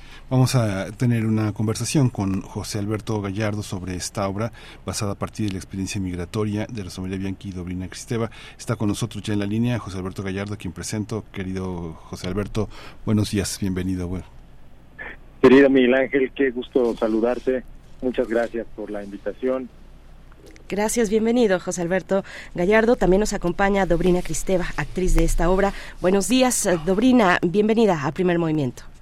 Hola, ¿qué tal? Buenos días. Gracias por invitarnos. Gracias a ustedes por estar aquí. Justamente hace unas hace un rato hablábamos con eh, Miguel Ángel Valdera sobre eh, las últimas 40 eh, los últimos 40 años del teatro de que mexicano que ha estado que ha estado con una con una enorme tradición. Y ustedes dos Dobrina lo, lo representan rigor una una alternancia entre el cine y la televisión y el teatro de una manera muy muy muy muy fuerte para para el teatro. Fundamentalmente lo que han hecho por el teatro es enorme un poco también como, como este, en esta representación, quién es, eh, cómo se construye una actriz desde la memoria también de un dramaturgo y de un director como José Alberto Gallardo. Mm, bueno, eh, José Alberto Gallardo creo que es la persona ideal para hacer este tipo eh, de trabajo que arrancamos, digamos, sin saber hacia dónde íbamos a llegar sin tener un rumbo claro, pero queriendo expresar lo que significa esta experiencia de migrar, de dejar el lugar de origen por deseo propio, por obligación, por necesidad, por la razón que sea, lo que significa dejar eh, la tierra de uno, lo conocido, eh, y llegar a un lugar, pues, de alguna manera, pues, extraño, ¿no? Describir esta experiencia que, que uno tiene que destruirse en pedacitos cuando hace llegar y reconstruirse de nuevo. Eh, es difícil de explicar cuando no se ha vivido y sobre todo era algo que íbamos como guardando en el cuerpo, en el alma, en el corazón y, y no habíamos puesto en palabras, o habíamos intentado explicar de muchas maneras, sin embargo e, es difícil porque porque es algo que, que vives, que sientes, pero que es difícil de describir.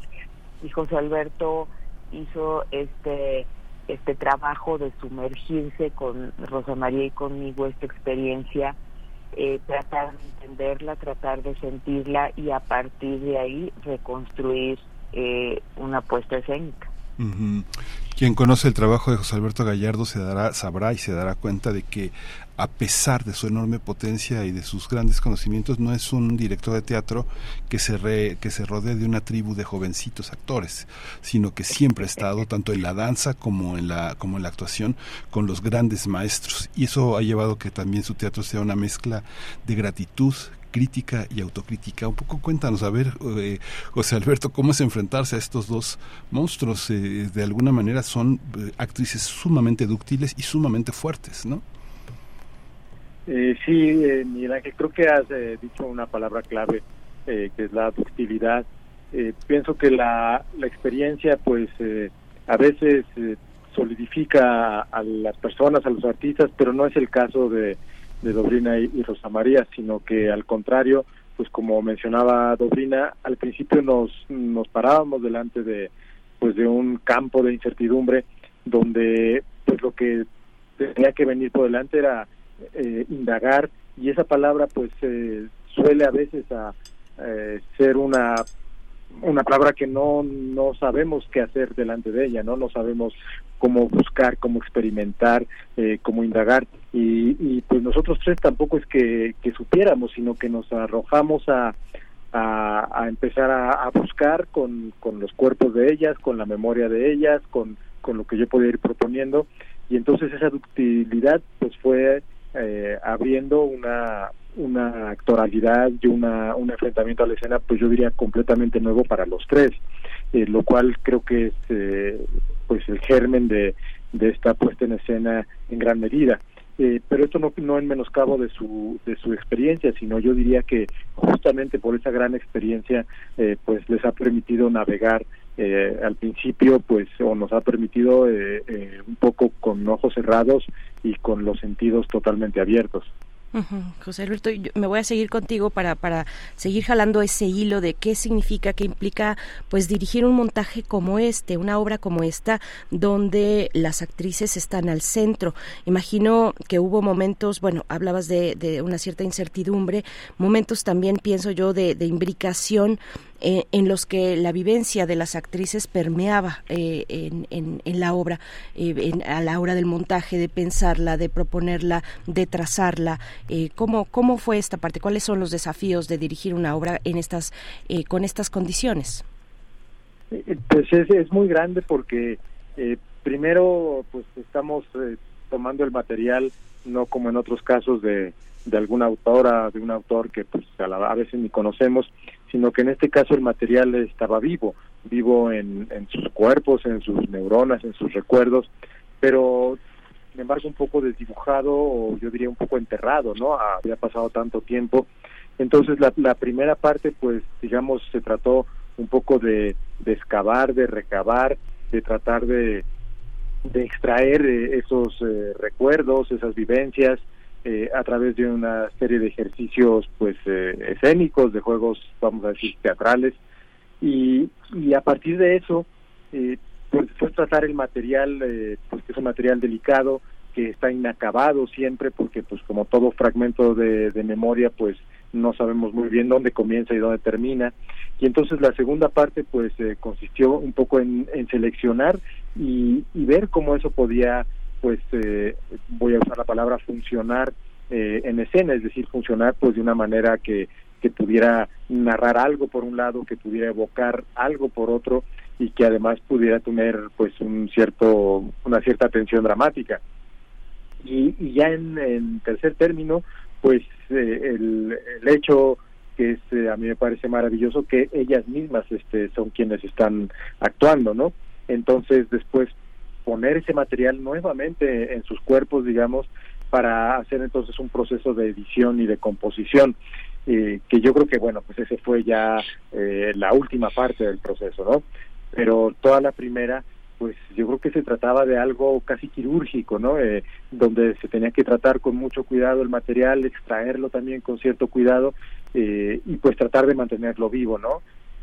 Sí, Dobrina, ¿cómo, qué, qué, interesante esto que nos está comentando José Alberto. ¿Qué, qué, ¿Cómo fue para ti ese proceso, eh, Dobrina, ese proceso de interpretación de una propia vivencia, de una propia experiencia que se ha quedado en el pasado, pero que marcará el presente y el futuro de cualquier persona? Eh, sí, pues em, era como que había un enorme deseo de hacerlo y de contar lo que estábamos contando. Eh, yo siento que el, el teatro, el arte en general, expresa eh, inquietudes de la sociedad, de la cual la sociedad misma tal vez no es totalmente consciente en ese momento y, y el artista se vuelve como una especie de eh, pues de de, de, de precursor de las ideas y, de las sensaciones que, que, están en, en, la sociedad y en ese sentido hablar de la migración desde ese punto de vista, no, no, no solo desde este punto de vista sociológico que, que tenemos de, de que el migrante, por ejemplo, en México vienen de Sudamérica, cruzan por México, van a Estados Unidos, como que toda esta historia la vemos desde un punto de vista social, pero ¿qué le pasa a esa persona? Por dentro. ¿Qué, ¿Qué sucede con alguien que por un lado quiere ir a otro país para vivir algo que desea vivir, pero tiene que dejar todo lo que le da seguridad, todo lo que conforma su autoestima, todo lo que conoce, todo lo que eh, le ha dado pertenencia, identidad. Entonces, eh, la necesidad de contar esto y pues que nosotros considerábamos consideramos que es eh, vital hacerlo, vital que la gente que tal vez eh, no lo ha experimentado o que vive en un país donde llegan migrantes y tiene que convivir con ellos, que era vital tratar de explicar el proceso que atraviesa un migrante. Entonces, el proceso interno, emocional, profundo. Entonces, desde ahí, con ese, con ese deseo de hacerlo, nosotras de alguna manera, por un lado, volcamos, vomitamos eh, lo que sentíamos, lo que pensábamos en sobre José Alberto, que se encargó mm, de pues de analizarlo, de sintetizarlo y así. Y por otro lado, hicimos un ejercicio como, como de un espejo, ¿no? Como una frente a la otra, cómo, cómo vivía yo a Rosa María, cómo me vivía ella, qué veía yo en ella, qué veía ella. Entonces empezamos a generar un vínculo, un vínculo en escena, eh, y eso también sirvió para expresar eh, quién soy yo, pero quién es la otra que está frente a mí, ¿no? Entonces fue fue un proceso, pues en ese sentido como como muchos procesos teatrales, por un lado es enormemente costoso, pero por Mm, creo que creo que eh, sí se cortó se cortó. vamos a vamos, a retomar vamos a retomarlo. Pero bueno seguimos contigo José Alberto, ¿no? Este hay una hay una hay una parte yo, yo creo que bueno son dos dos actrices antinómicas, o sea digamos que las dos han pasado por Mendoza, por Héctor Mendoza, por Julio Castillo, por Ludwig Margules, por Luis de Tavira. Sin embargo sin embargo por ejemplo quienes eh, eh, hemos vivido el suficiente tiempo como para saber la este la cantidad de sufrimiento que ha infligido Rosa María Bianchi como profesora es este es, totalmente distinto al que ha este propuesto Dobrina que no ha tenido actividad docente. Cómo entender desde el punto de vista del teatro, eh, cómo han enfrentado, por ejemplo, desde su memoria a directores, han vivido las, las, dos muy intensamente, directores tan emblemáticos de nuestra escena. ¿Cómo lo observas como dramaturgo y como director? ¿Está la memoria de esos, eh, de esos próceres del teatro mexicano en ellas? ¿Lo ves en escena? ¿Lo ves en sus cuerpos? ¿Lo ves en su, en su manera de asumir la actuación? Yo creo que sí, eh, pero en, en un sentido eh, no de perpetuación, que, que yo creo que ese es uno que pues no ha sido tan benéfico eh, para, para nuestra escena ni para nuestra tradición, eh, cuando nos abocamos un poco como a, a petrificar, a perpetuar, a incluso a dogmatizar, eh, pues ahí es cuando nos hemos ido atorando a veces, ¿no? Y aquí yo lo, lo que encuentro de enorme riqueza y que ah, ni siquiera encuentro las palabras como para describirlo, es que se trata de, dos actrices que efectivamente habiendo pasado por por gran parte de la tradición eh, teatral, digo, sobre todo Rosa, ¿no? Fundadora del CUT, eh, estrenó el Teatro Juan Ruiz de Alarcón, trabajó con los eh, directores fundadores de, toda nuestra tradición, eh, pero ella ha vivido siempre un proceso de renovación, es decir, eh, ha ido siempre alimentándose y a la vez desechando y a la vez eh, creándose a sí misma, yo diría, de modo que pues eh, trabajar con ella ha sido como trabajar con una actriz de, absoluta vanguardia. Y, y, lo mismo pasa un poco con, con Dobrina, eh, una mujer que como bien eh, mencionabas ha trabajado también en, distintos medios, que, que, también se formó en la danza.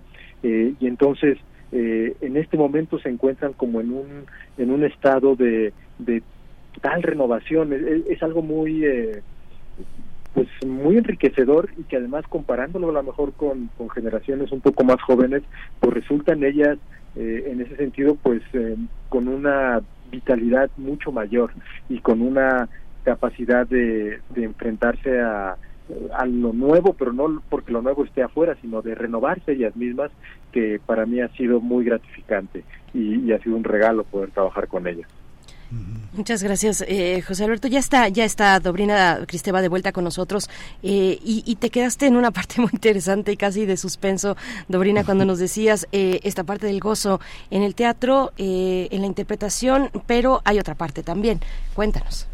sí, que es muy gozoso de, de repente hacia afuera, pero para llegar ahí hay que buscar por dentro en uno la sensibilidad, eh, los lugares, eh, vamos, que, que, que tocan fibras muy sensibles, tanto en las ideas, en el cerebro, en la imaginación, como en las sensaciones. Entonces eso pues a veces a veces puede ser doloroso pero también es muy emocionante porque así como como es emocionante explorar una ciudad que no conoces es emocionante explorar partes internas de uno que uno no conoce porque así como hay un hay un infinito por dentro no de, pensamientos de, de cosas que uno puede crear entonces irlas descubriendo hacia adentro puede ser doloroso, pero también es muy emocionante.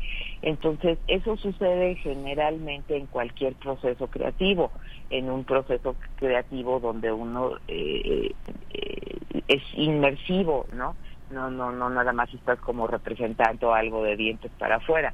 Entonces, pues este proceso fue así, fue un, hubo que echarse un clavado profundo, fue difícil, uno se pierde por dentro en la oscuridad, en recovecos, en recuerdos, en emociones, pero emerge de ahí con eh, renovadas ideas, sensaciones y cosas que necesita expresar y decir.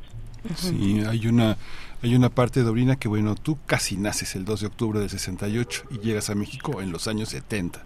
O sea, digamos que hay una, hay una parte en tu trayectoria, en tu carrera, en la que te ha tocado, este, pues yo creo que también hay una, hay una enorme fortuna en estar de un lado del teatro sumamente inteligente y creativo y vanguardista, porque eh, el, el, el, decurso, tanto Rosa María como tú, en la televisión, en la telenovela, este, nunca, nunca las frivolizó en el sentido en el que formar parte de un Star System eh, pudre a mucha gente, ¿no? Sino que has estado, has estado de una manera muy equilibrada en los dos terrenos. ¿Cómo, cómo ha sido esta, esta visión? ¿Cómo, cómo en este momento de tu vida eh, eh, te sientes en relación al teatro mexicano, cómo lo valoras, cómo tú profesionalmente tienes, digamos, una enorme credibilidad y un enorme eh, cariño de mucha gente en la, en la televisión y en la telenovela, pero en el teatro que ha estado tan golpeado, tan con tantas carencias, ¿cómo lo observas? Nunca te has despegado de ese mundo. Digo, pues vives, vives en él, ¿no? Sí, es, es una enorme, es una necesidad, ¿no? O sea, yo me hice actriz con, como, como mencionabas, con maestros que te enseñan a hacer teatro, ninguna otra cosa. Y para mí el teatro siempre ha sido el asidero y, y el lugar en donde yo tomo oxígeno y agua para seguir adelante. Eh, y todas las demás, eh, obviamente el cine y, y, y, la televisión, pues tienen su, su parte emocionante eso digo el cine un poco más que la televisión. Ahora el la televisión se ha renovado también de muchas maneras. Sin embargo el teatro es como el origen de la de donde surge la creatividad sobre todo porque te permite tener un proceso creativo. Eh, te permite tener esos procesos de exploración de ensayos de, de generación eh, pues creativa que es muy difícil hacerlo en la televisión. Eh, yo siento que el teatro mexicano es extraordinario tanto en su vertiente clásica como en una vertiente experimental. Eh, los procesos de financiamiento a los que se ha enfrentado el teatro eh, desde hace mucho tiempo y exacerbado eh, sobre todo en los últimos años es es muy complicado porque los artistas que hacemos teatro tenemos que financiar buena parte del proceso, ¿no? Eh, tenemos que financiar muchos de los aspectos de, económicos que requiere el teatro. Tenemos muy pocos espacios. Eh, el presupuesto, digamos, oficial se ha ido reduciendo de manera muy significativa y eso se ha reflejado como no, en apoyar a menos gente, sino darnos menos función. Entonces, una obra como esta que requirió un proceso pues larguísimo de trabajo, eh, la UNAM nos da y, lo agradecemos profundamente porque la UNAM permite eh, y apoya estos procesos de experimentación y expresión eh, artística eh, nos da 25 funciones y eso es más o menos lo que todo el mundo hace hoy en día, 25 funciones. Y entonces, en una ciudad como México de 28 millones de habitantes, hacer 25 funciones, pues, pues es poco, ¿no? Nosotros sentimos esa necesidad de, de seguir eh, comunicándonos, de seguir con el público, de seguir haciendo funciones y, y pues económicamente es muy complicado hacerlo. Entonces, ese es el principal problema. No, no creo que el teatro en México tenga eh, un problema ni de creatividad, ni de riqueza, ni de calidad, sino de financiamiento. Sí, qué, qué, paradojas que son, pues resultan muy dolorosas al final. Eh, José Alberto, ¿cómo, ¿cómo, lo ves, cómo lo ves tú eh, estos contrastes, no, entre el, entre el teatro, el teatro cultural eh, que se hace con todos estos elementos, todo este soporte, toda esta trayectoria y compromiso, muchísimo talento. Eh, frente a, otros a, otros eh, espacios digamos de, la actuación y como y como dramaturgo también porque bueno ahí podríamos pensar o poner el contraste con eh, pues no sé hacer hacer guiones para para Netflix lo cual no tiene nada de malo pero eh, pues que es una buena tentación para para llevarse pues una buena pues un, buen sueldo a la, bolsa.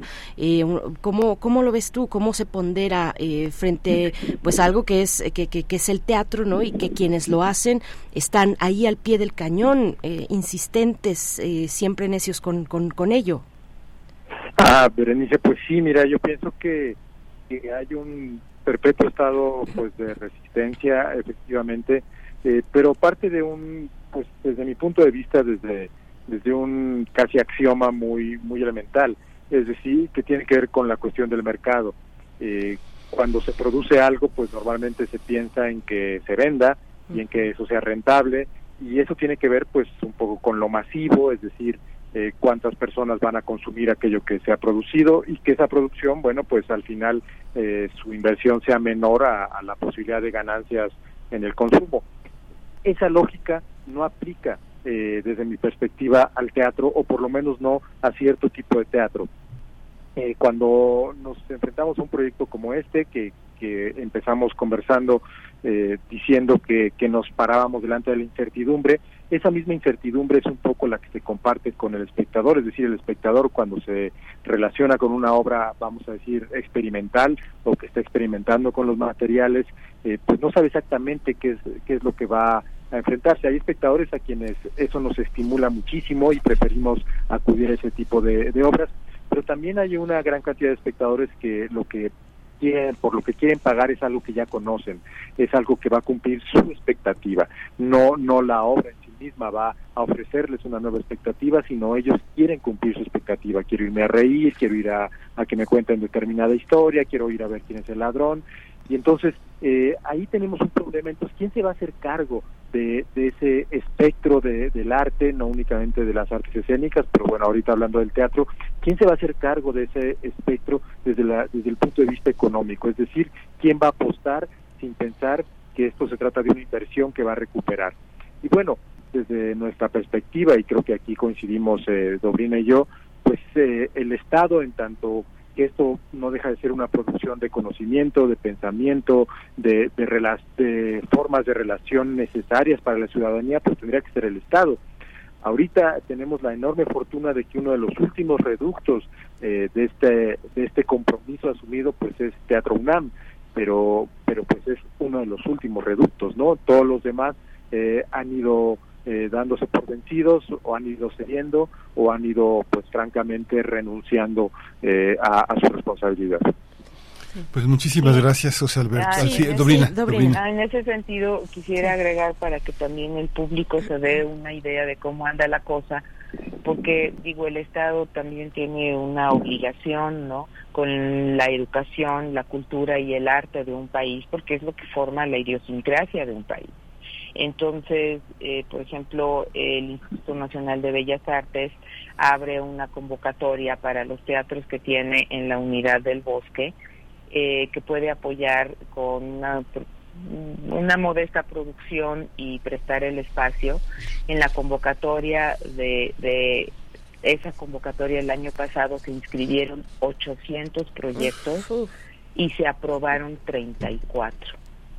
Entonces, para que pues, el público se dé una idea de la enorme necesidad creativa y la enorme cantidad de propuestas creativas teatrales que existen en este país y la posibilidad de financiarlas, ¿no? ese enorme contraste del que hablaba José Alberto. Pues muchísimas gracias a los dos. Es un, es un enorme placer para nuestra para nuestra para Radio UNAM tener tener sus voces, tener su testimonio. Muchas gracias, eh, Dobrina Cristeva. Muchas gracias. a ustedes. Gracias, José Alberto. gracias a ustedes. Gracias, Miguel Ángel Berenice, gracias. Hasta pronto, José Alberto Gallardo, director de esta obra en la que actúa Dobrina Cristeva, eh, junto con Rosa María Bianchi. Bueno, bueno, ahí tenemos eh, esta posibilidad de acercarnos al teatro, mm, a Teatro UNAM, eh, precisamente, bueno, lo que ya comentábamos en el Teatro Santa Catarina, ahí en Coyoacán, Santa Catarina número 10, jueves y viernes 20 horas, sábados 19 horas y domingos 18 horas. Hasta el 2 de julio estarán en esta sede teatral de la UNAM. Vamos eh, con música, mira. Sí, vamos a escuchar de Javier Amena, La isla de Lesbos.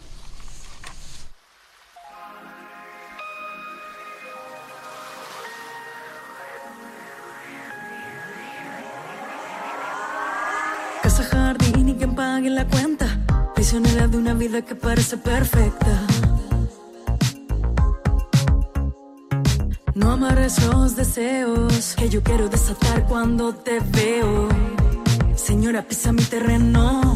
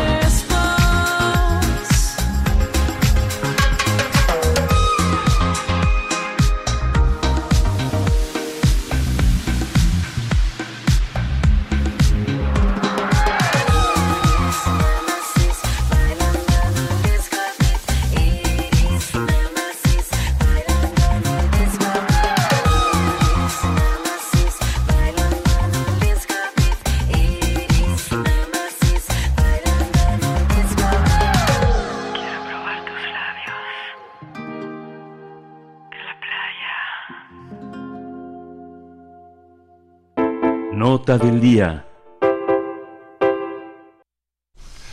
Adán Augusto López Hernández dejó el cargo vacante al frente de la Secretaría de Gobernación tras presentar su renuncia al titular del Ejecutivo Federal el pasado viernes 16 de junio a fin de contender por la candidatura presidencial de Movimiento Regeneración Nacional Morena. En respuesta, el Ejecutivo informó que debido a su buen desempeño, buen desempeño al frente de la Secretaría del Trabajo y Previsión Social, quedaría al frente Luisa María Alcalde Luján como la nueva titular de Segov. Eh, se dijo que probablemente esa semana inicie la transición en la Secretaría de Gobernación y Luisa María Alcalde establezca contacto con Alejandro Encinas, subsecretario de Derechos Humanos, Población y Migración, quien también quedó como encargado de despacho en la dependencia ante la salida de Augusto López Hernández. Con este nombramiento, la funcionaria dejó la titularidad de la Secretaría del Trabajo. Sin embargo, el presidente López Obrador nombró a Marat Bolaños López en sustitución de alcalde. Eh, Bolaños López se desempeñaba como subsecretario de Empleo y Productividad Laboral y es el responsable del programa Jóvenes Construyendo el Futuro en la Secretaría del Trabajo, uno de los programas sociales más emblemáticos del gobierno actual. Pues vamos a tener un análisis sobre estos nombramientos, sobre todo el nombramiento de la ex titular de la Secretaría del Trabajo, ahora como secretaria de Gobernación. Nos acompaña a través de la línea el doctor Juan Manuel Aguilar Antonio, a quien le agradecemos esta presencia una vez más. Él es doctor en Relaciones Internacionales por la UNAM, es investigador postdoctoral del CISAN, el Centro de Investigaciones sobre América del Norte y sus líneas de investigación son seguridad pública y nacional, política exterior y ciberseguridad. Gracias, eh, doctor Juan Manuel Aguilar Antonio, por acompañarnos una vez más, aceptar siempre eh, tan cordialmente esta invitación. ¿Cómo te encuentras? No, ¿qué tal, Berenice Miguel Ángel? Siempre es un gusto estar con ustedes. Muchas gracias. ¿Cómo, cómo, cómo, cómo observaste, Manuel Aguilar, eh, esta, esta, esta, este movimiento en el gabinete? ¿Qué tal, Miguel Ángel? Sí, bueno, creo que podríamos hacer al menos tres lecturas vinculadas a este movimiento. Eh, la primera estaría vinculada a la parte, por ejemplo, de la finalidad que tiene el cargo de la Secretaría de Gobernación altamente trascendental, porque es la principal Secretaría de Estado. El segundo estaría vinculado a la persona que deja el puesto, que sería el perfil de don Augusto López. Y la tercera podríamos ya centrarnos un poco más en el caso del perfil de Maraluz Alcalde. Eh, cuando analizamos la primera podemos ver en la parte concreta de la Secretaría de Gobernación de la institución encargada de coordinar la relación del Poder Federal con la parte concreta de los otros poderes de la Unión. Estamos hablando también, por ejemplo, de la Cámara de Diputados, estamos hablando también de la Suprema Corte de Justicia, pero también estamos hablando, por ejemplo, con otros poderes que emanan, por ejemplo, de la gobernabilidad del pueblo de México, etcétera, etcétera, como puede ser la parte de los organismos autónomos, como puede ser la parte también, por ejemplo, de los movimientos sociales, etcétera, etcétera. Y ahí vemos que eh, esto precisamente nos va a llevar a la parte trascendental de analizar el perfil de don Augusto. Podemos observarlo él como un personaje muy cercano al presidente López Obrador, pero podemos decir que exactamente no me dio en la forma concreta un equilibrio muy muy del todo este conveniente con los diferentes poderes de la Unión. Si bien había una buena interrelación en la parte concreta con la parte de este el Congreso de la República, ya sea la Cámara de Diputados o el Senado durante la primera parte de la administración, esta se empieza a pensar en el ámbito concreto a partir de la renovación de la Cámara de Diputados en el este 2021 y vemos que ahí el papel de Dan Augusto no fue tan estratégico. También, por ejemplo, cuando empieza este antagonismo muy fuerte de la parte de la presidencia de la República con los poderes autónomos, ya sea la parte del INE o la parte este de la parte eh, del INAI, tampoco vimos un, protagonismo muy muy fuerte de esta personalidad. E incluso podríamos decir que en temas de derechos humanos él dejó la carga completa a la parte este, de Alejandro Encinas, que la parte de la Comisión Nacional de Búsqueda, el tema de los padres de los 43 normalistas de Otzinapa, los temas de derechos humanos, eh, se los delegó completamente. Podemos decir que Dan Augusto eh, tuvo varias carencias en el ámbito de su desempeño como secretario de Gobernación, que estuvieron sujetos a mucha polémica. Ya hablamos de la Comisión Nacional de Desaparecidos, ya hablamos de que no se ha dado una resolución al tema de los 43 eh, desaparecidos de Ayotzinapa. También, por ejemplo, tuvimos ese desafortunado evento en Ciudad Juárez de la estación migratoria, donde eh, perdieron la vida estos migrantes. Y podemos ver eh, que precisamente él manejó un discurso pues un tanto desafortunado al este, dejar completamente la autoridad que él tenía dentro de la competencia, porque el es una institución a CEDOP, y posteriormente eh, lo legó como una responsabilidad de la Secretaría de Relaciones Exteriores. Pues justamente podemos ver que Adán Augusto estaba dentro de una posición estratégica, pero no fungía exactamente eh, con la normativa de las reglas o la visión que tenía que tener esta institución. Y esto finalmente ya nos va a llevar a la parte, por ejemplo, del perfil de Maralizo Alcalde. Eh, podemos ver que es una persona sumamente joven, eh, tiene 35 años, pero es alguien que se unió en el ámbito concreto de una edad muy joven al movimiento de regeneración nacional, a la parte de la causa política de Andrés Manuel López Obrador. Es alguien que, por ejemplo, desde la parte de sus papás, con el caso concreto de Berta Luján, colaboraba desde el gobierno de López Obrador y también este de su esposa Arturo Alcalde Justanín, que es uno de los abogados laboristas este y expertos en temas eh, laborales y sindicales más importantes del país, podemos ver que tiene un buen perfil. En el caso concreto de Marliso Alcalde, podemos decir que tuvo un desempeño mucho más eficiente con las cuatro negociaciones del salario mínimo que se dieron en el ámbito concreto durante la gestión del presidente López Obrador. También vimos este, diferentes este, iniciativas como la parte de la ley outsourcing, etcétera, etcétera. Ahí donde podemos ver un activismo eh, mucho más focalizado y de alguna forma eh, creo que algo que debemos festejar mucho, incluso como jóvenes, yo como joven, eh, podrá festejar eh, mucho que una persona tan joven pueda acceder a estos cargos creo que tanto con la parte de ver el nombramiento eh, de Morales Alcalde como este de Marat Bolaños, pues estamos viendo la perfilación de Morena de una nueva cúpula de líderes políticos que van a ser trascendentales en los próximos años dentro del escenario de la política nacional. Sí, que, es interesante esto, eh, Juan Manuel Aguilar, eh, cuando cuando mencionas eh, la edad, eh, no, es, es una de, los, de las cuestiones que han estado ahí. Eh, también el género, también ser mujer. Eh, en cuanto a la edad, bueno, si bien viene de una familia involucrada desde desde siempre en las cuestiones políticas, en la izquierda también, ella misma ha hecho su trabajo. Ella misma ha hecho su trabajo. No es que se echara la cola al hombro y, y bueno y que y que ya se dejara llevar, sino que estuvo ahí también desde ese lugar que efectivamente es, eh, digamos, tiene una plataforma de arranque, eh, pero, pero, pero continuó ella haciendo su trabajo.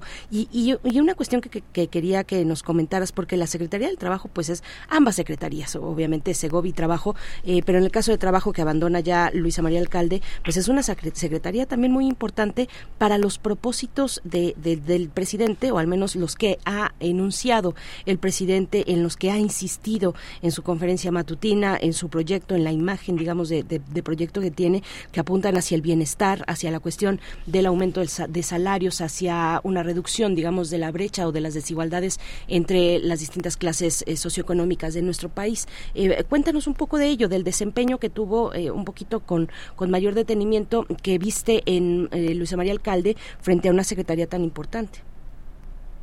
Sí, bueno, creo que porque, por ejemplo, podemos decir que precisamente, este, Bernice, es muy, muy importante eh, festejar, por ejemplo, los, los incrementos al salario mínimo, o así que durante un periodo de casi 30 años, que si podríamos eh, nombrar y estar de acuerdo con el presidente López Obrador, que era eh, la era neoliberal, pues vimos una pauperización muy, muy tremendo del salario mínimo. creo que esto en la gestión del presidente López Obrador y también la parte de la gestión de Moraliza Alcalde es algo trascendental porque bueno se empieza a cambiar esta dinámica en el cual ya éramos el país de América Latina con el, salario mínimo más pauperizado y dos perdido una fuerte poder adquisitivo del ámbito regional. Eso es muy, muy importante de festejar. Por ejemplo, las iniciativas como vacaciones dignas también creo que son trascendentales. Y ahí sí vemos que hay una política importante del presidente López Obrador de reconquistar derechos laborales que se habían perdido mucho durante este periodo histórico que empieza en la década del gobierno, bueno, en, el punto concreto del gobierno de Carlos Salinas de Gortari, y se extiende hasta el gobierno de Enrique Peña Nieto, la ley outsourcing también exactamente de, de festejar, precisamente ver cómo estas empresas se habían aprovechado de este esquema de subcontratación en el ámbito concreto eh, para dejar de pagar prestaciones de ley, para dejar pagar la parte de seguro social, también es un importante paso trascendental. Y bueno, también ver la parte este, del impulso que se da al, programa de jóvenes construyendo el futuro. Es muy, muy importante, es una de las políticas sociales eh, más trascendentales, la más importante junto a la parte, por ejemplo, este, de Sembrando Vida, junto a los programas de adultos mayores dentro del marco del gobierno del presidente López Obrador es altamente trascendental. Ahí sí podemos ver que hay un, un perfil este mucho más benévolo, en ese sentido creo que es algo que desea contextualizar del desempeño de María Luisa, precisamente contra el desempeño quien está dejando el cargo. Y ahí, por ejemplo, podemos ver que sí podríamos decir, en el caso de Augusto López, era más la cercanía, la larga trayectoria, eh, de varios años de compañía que había tenido este personaje hacia la causa del presidente López Obrador, más que realmente tener un desempeño eficiente al frente de la institución que estaba. Morales Alcalde tiene la parte de que ha estado muy, muy cerca del presidente desde el inicio de la parte de su movimiento político, pero también podemos ver que brinda resultados como esas políticas importantes que se están mencionando.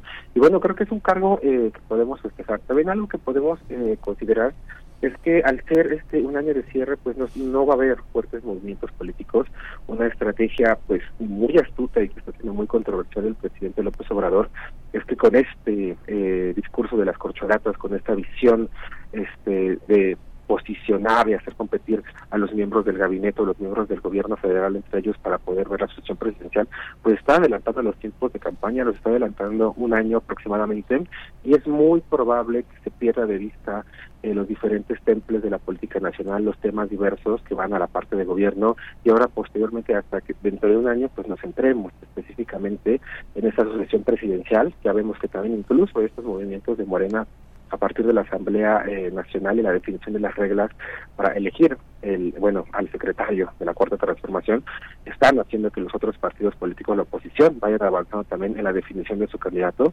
Y más que nada creo que sí eso es un tema que no es del todo acertado. A partir de este momento solamente vamos a centrarnos en la parte de la asociación presidencial. Vamos a centrarnos de quién va a ser el candidato de Morena de los diferentes partidos y vamos a perder mucho de vista los temas de política nacional es algo inevitable pero también por ejemplo es algo que se derivó de esa estrategia que está manejando el presidente López Obrador.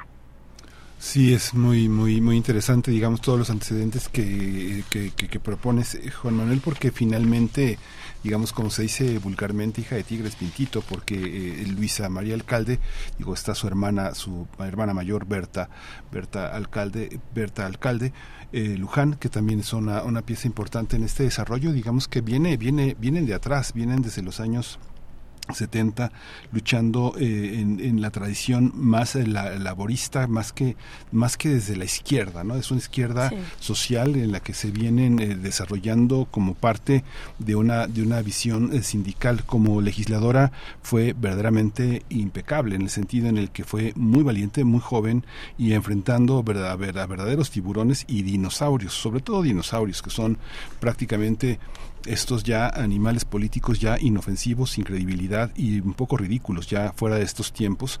Y el momento más complejo tal vez fue en 2019 cuando la Comisión del Senado, la Comisión del PAN, la obligó a definirse en una, una en un comunicado que le toca a Martí Batres dirigirle, que explique eh, eh, el posible conflicto de intereses en torno a las labores eh, de su padre como asesor de distintos sindicatos, algunos de ellos de los cuales se había negado participar, su participación directa, como el caso de la Universidad de Chapingo, por ejemplo. Es algo, es algo muy, muy, muy interesante, pero hay un, hay un elemento en el que se ha hablado como de una cosa generacional. En el servicio público no existe eso, ¿no, Juan Manuel? Esta parte de ver las cuestiones generacionales no, no son relevos más que sino tradiciones, tradiciones de la izquierda o desempeños públicos como funcionarios dentro de eh, el servicio profesional de carrera. ¿Tú cómo lo observas esa, esa parte ahora? También el, el tema de la lealtad absoluta a López Obrador. Ella, eh, Berta Luján, su madre, fue la secretaria del Trabajo en su momento en 2007, fue la contralora del gobierno cuando él fue jefe de gobierno, fue la que representaba la política anticorrupción en este gobierno legítimo que formó después de 2007. ¿Cómo, cómo observas esa parte? Como personaje totalmente leal y el, papel que tiene, el poder que tiene la secretaría, muy desmontada ya con Olga este Cordero, pero pero este pero sigue siendo tiene tiene filos y garras, dientes y esta secretaría, ¿no? Mm, bueno, creo que es, es importante destacar que bueno, precisamente la Secretaría de Gobernación es una pieza eh, clave en el ámbito de la política gubernamental y siempre uno de los hombres, siempre quien ocupe la persona que está al frente eh, de esa institución debe ser este una personalidad cercana a la parte del presidente. De hecho, siempre los procesos de sucesión presidencial se barajea como eh, una pieza clave, un, potencial candidato a poder competir en el ámbito de los procesos de sucesión. Posteriormente podemos ver que sí siempre este, tiene un protagonismo muy, muy fuerte y en ese sentido creo eh, que podríamos hablar en el ámbito del relevo generacional, que al, al ser precisamente un, año de cierre, donde los las fichas más más importantes en el ámbito más fuertes y los liderazgos mayormente consolidados en el ámbito del gobierno federal en lo que es la, eh, la esfera de gobierno de Morena son precisamente quienes están compitiendo para la parte eh, de ser el, posible candidato, o sea, el secretario general de la Cuarta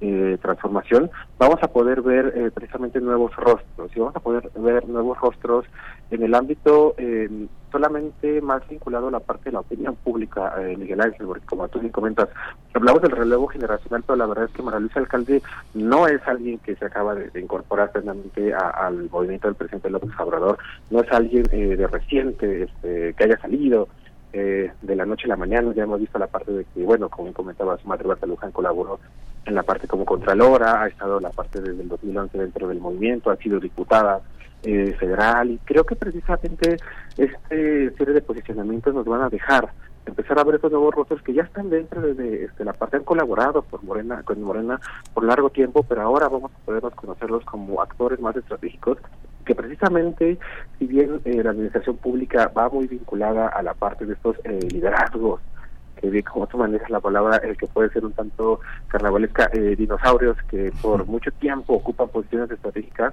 ahora sí creo que podemos ver eh, funcionarios jóvenes que poco a poco van a ir consolidarse en el ámbito concreto de la política nacional y que van a ser actores estratégicos. Los relevos generacionales inevitablemente tienen que darse y generalmente cuando empiezan a surgir estos nuevos rostros, eh, vamos a ver quiénes van a ser los actores políticos del futuro y creo que es algo importante de develar. Morena sí está presentando estos rostros, los demás partidos yo creo que aún no es tan latente como pueden visualizarlos, como pueden presentarlos. En eso nuevamente pues destaca ventaja el partido del, del gobierno federal. Y bueno, yo creo que también es una eh, opción estratégica que no solamente podríamos eh, acotarla a la parte de una lealtad.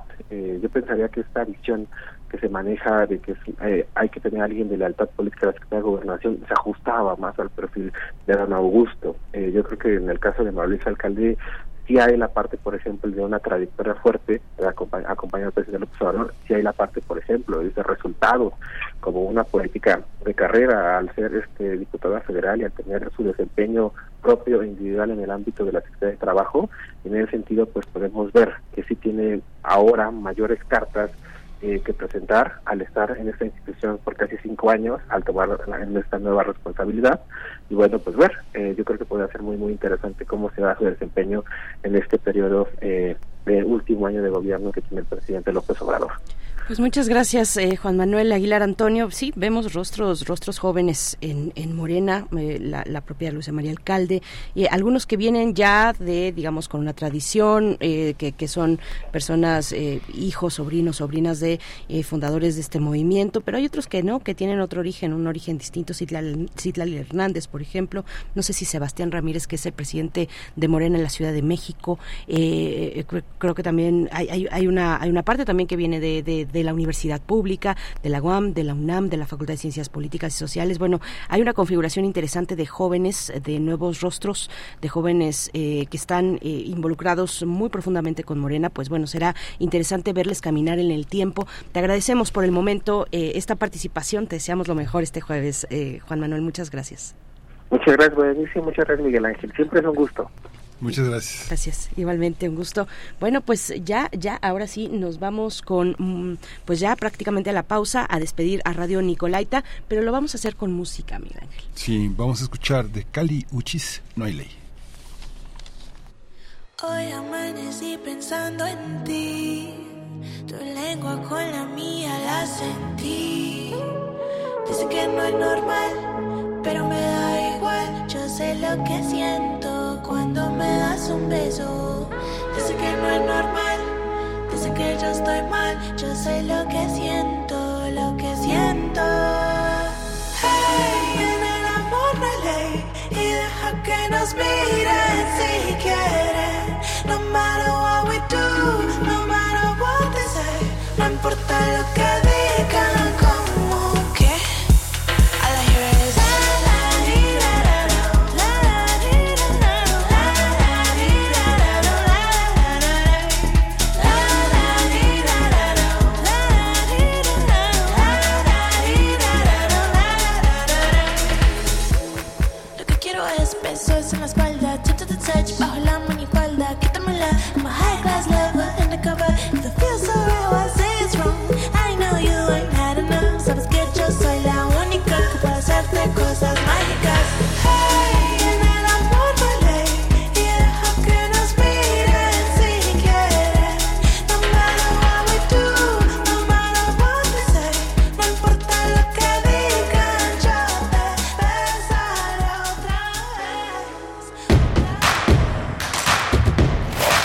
en redes sociales. Encuéntranos en Facebook como Primer Movimiento y en Twitter como arroba PMovimiento. Hagamos comunidad.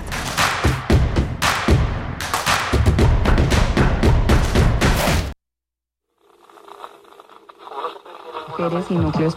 ¿Cómo que me consejo me daría? Escucha. es Potencia de nuestro transmisor de 5000 watts a 50000 watts. y ojalá que alguna de las mujeres que trabajan en telecomunicaciones comunique sus puntos de vista de una mujer que gana el pan con el sudor de su frente a los 3.000 lectores. Ustedes y nosotros reconstruiremos el pasado de Radio Universidad. Fonoteca de Radio UNAM. Max Out. Radio Universidad, si se oyera, por mera curiosidad, es la dignidad que acerca el hombre al hombre. ¡Un piano! ¡Pronto! ¡Un piano!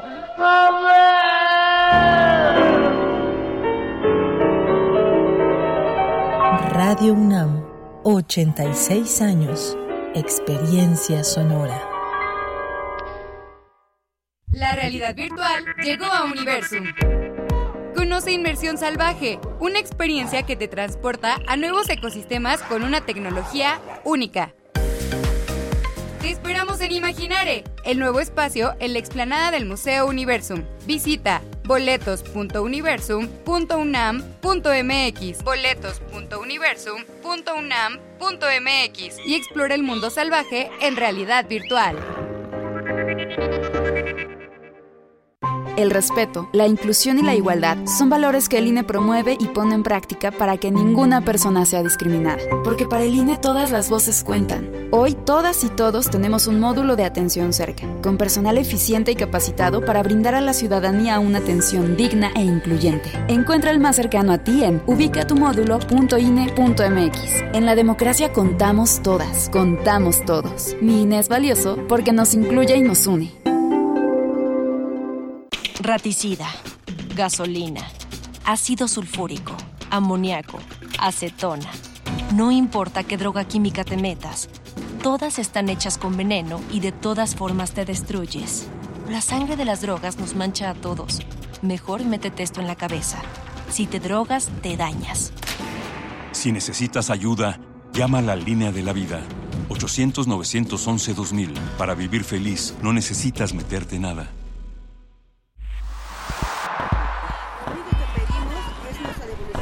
Un mundo raro. Posverdad, pospandemia y pospatriarcado. Una producción de Radio UNAM y la Unidad de Investigaciones Periodísticas de Cultura UNAM. Lunes, 12 del día. 96.1 FM. Experiencia sonora. Encuentra la música de primer movimiento día a día en el Spotify de Radio UNAM y agréganos a tus favoritos.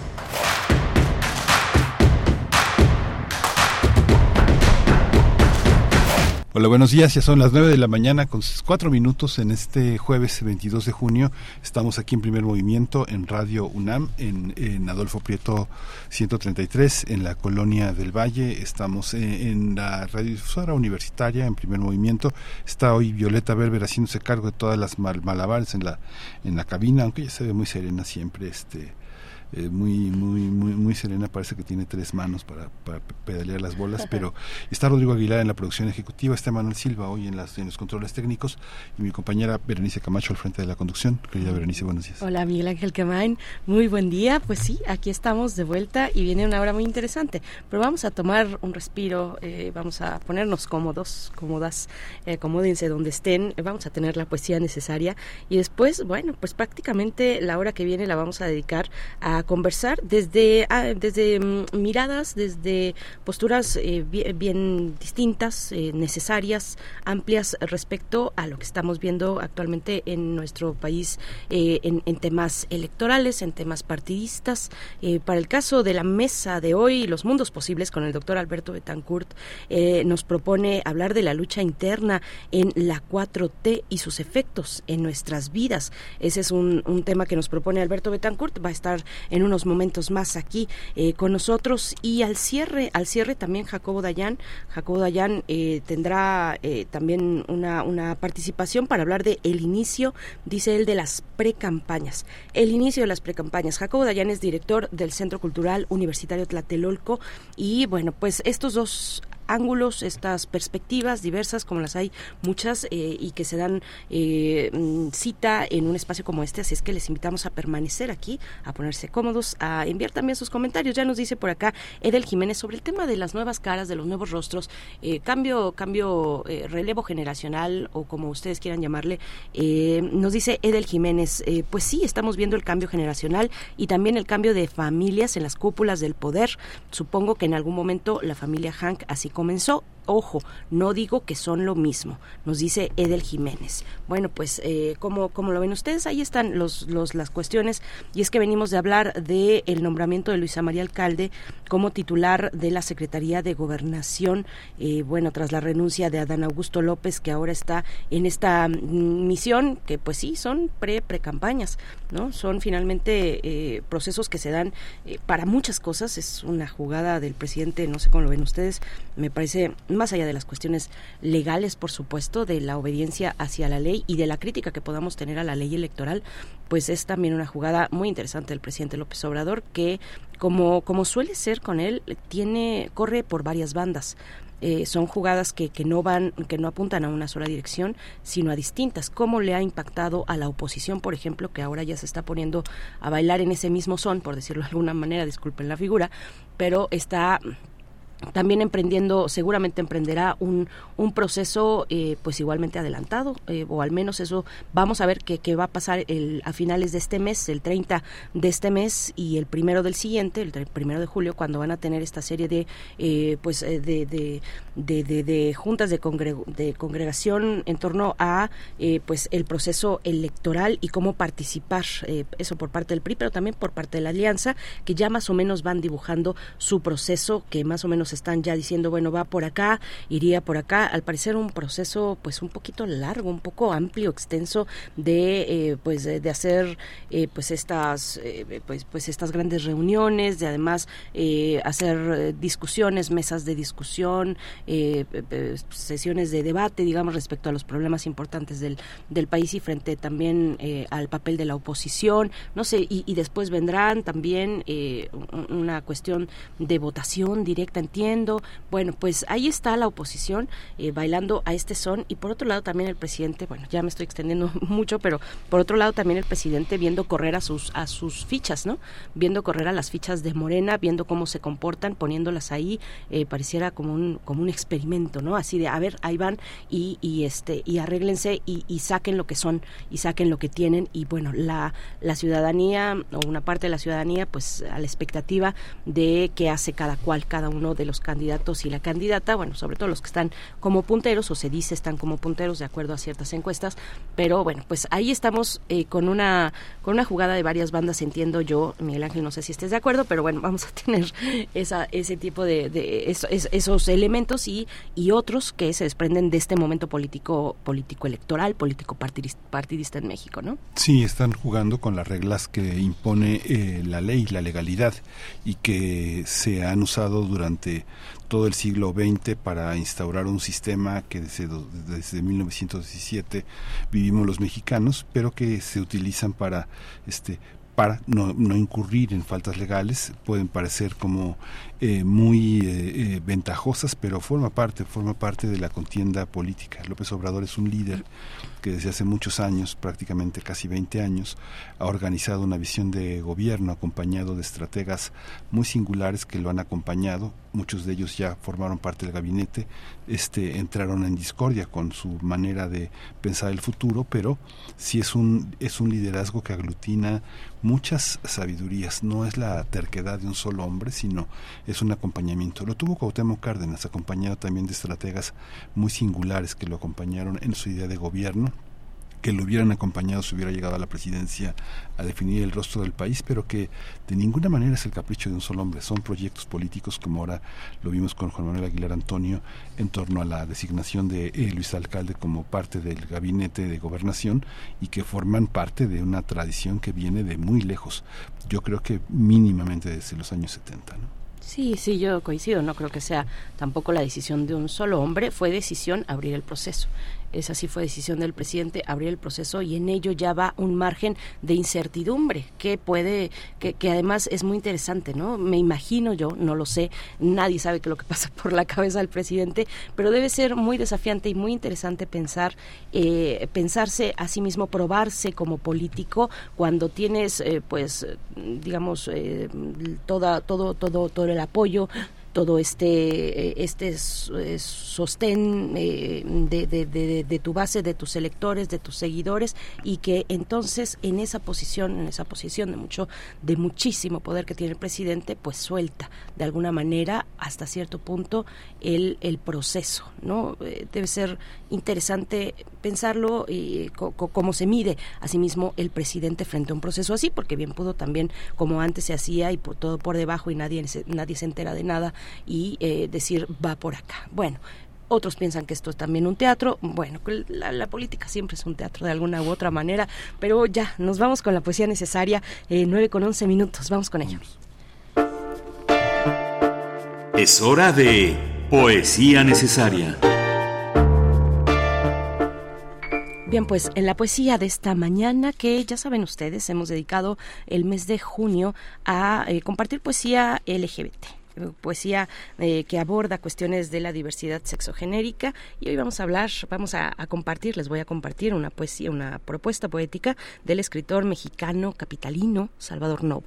Yo creo que eh, no hay mucho que decir de, de, lo que es una figura tan relevante como Salvador Novo, eh, así es que vamos, vamos ya con, con este poema que se llama El Retorno. En la música, la música es de los Smiths, de los Smiths, de esta banda británica, porque su vocalista Morrissey anunció que pues estará de gira y que su gira tocará nuestro país en el mes de septiembre, si no me estoy equivocando.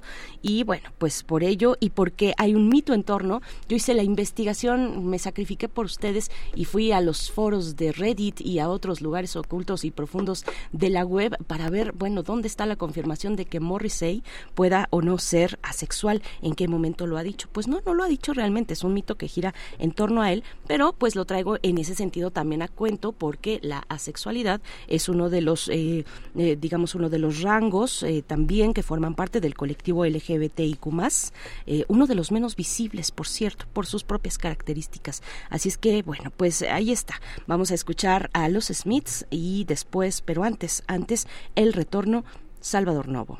El retorno. Vieja alameda triste en que el árbol medita en que la nube azul contagia su quebranto y en que el rosa se inclina al viento que dormita. Te traigo mi dolor y te ofrezco mi llanto. He vuelto, soy el mismo, la misma sed que me aqueja y embeleza mi oído, idéntica canción, y soy aquel que ama el minuto que deja un poco más de llanto dentro del corazón. He vuelto a tu silencio otoñal, he buscado vanamente mis huellas entre todas las huellas, y mi ilusión es una hoja muerta de aquellas que estremecía el viento y que el sol ha dorado. Y mientras quiero acaso recomenzar la senda y un mal irremediable consume los destellos del sol, vieja alameda, y te guardo mi ofrenda, tú contemplas mis ojos y miras mis cabellos.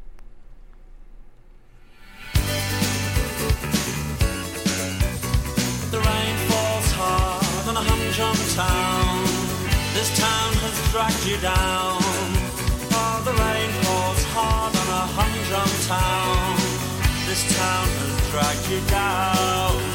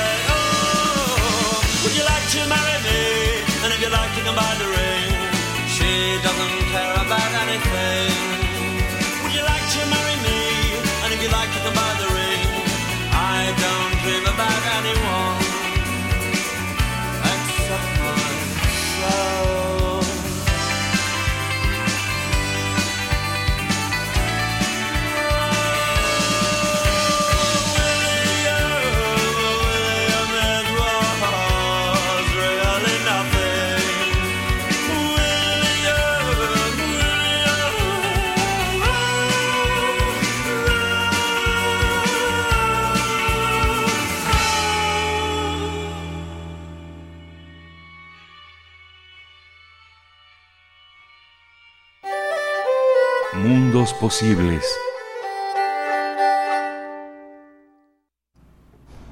Llegamos a los mundos posibles esta mañana.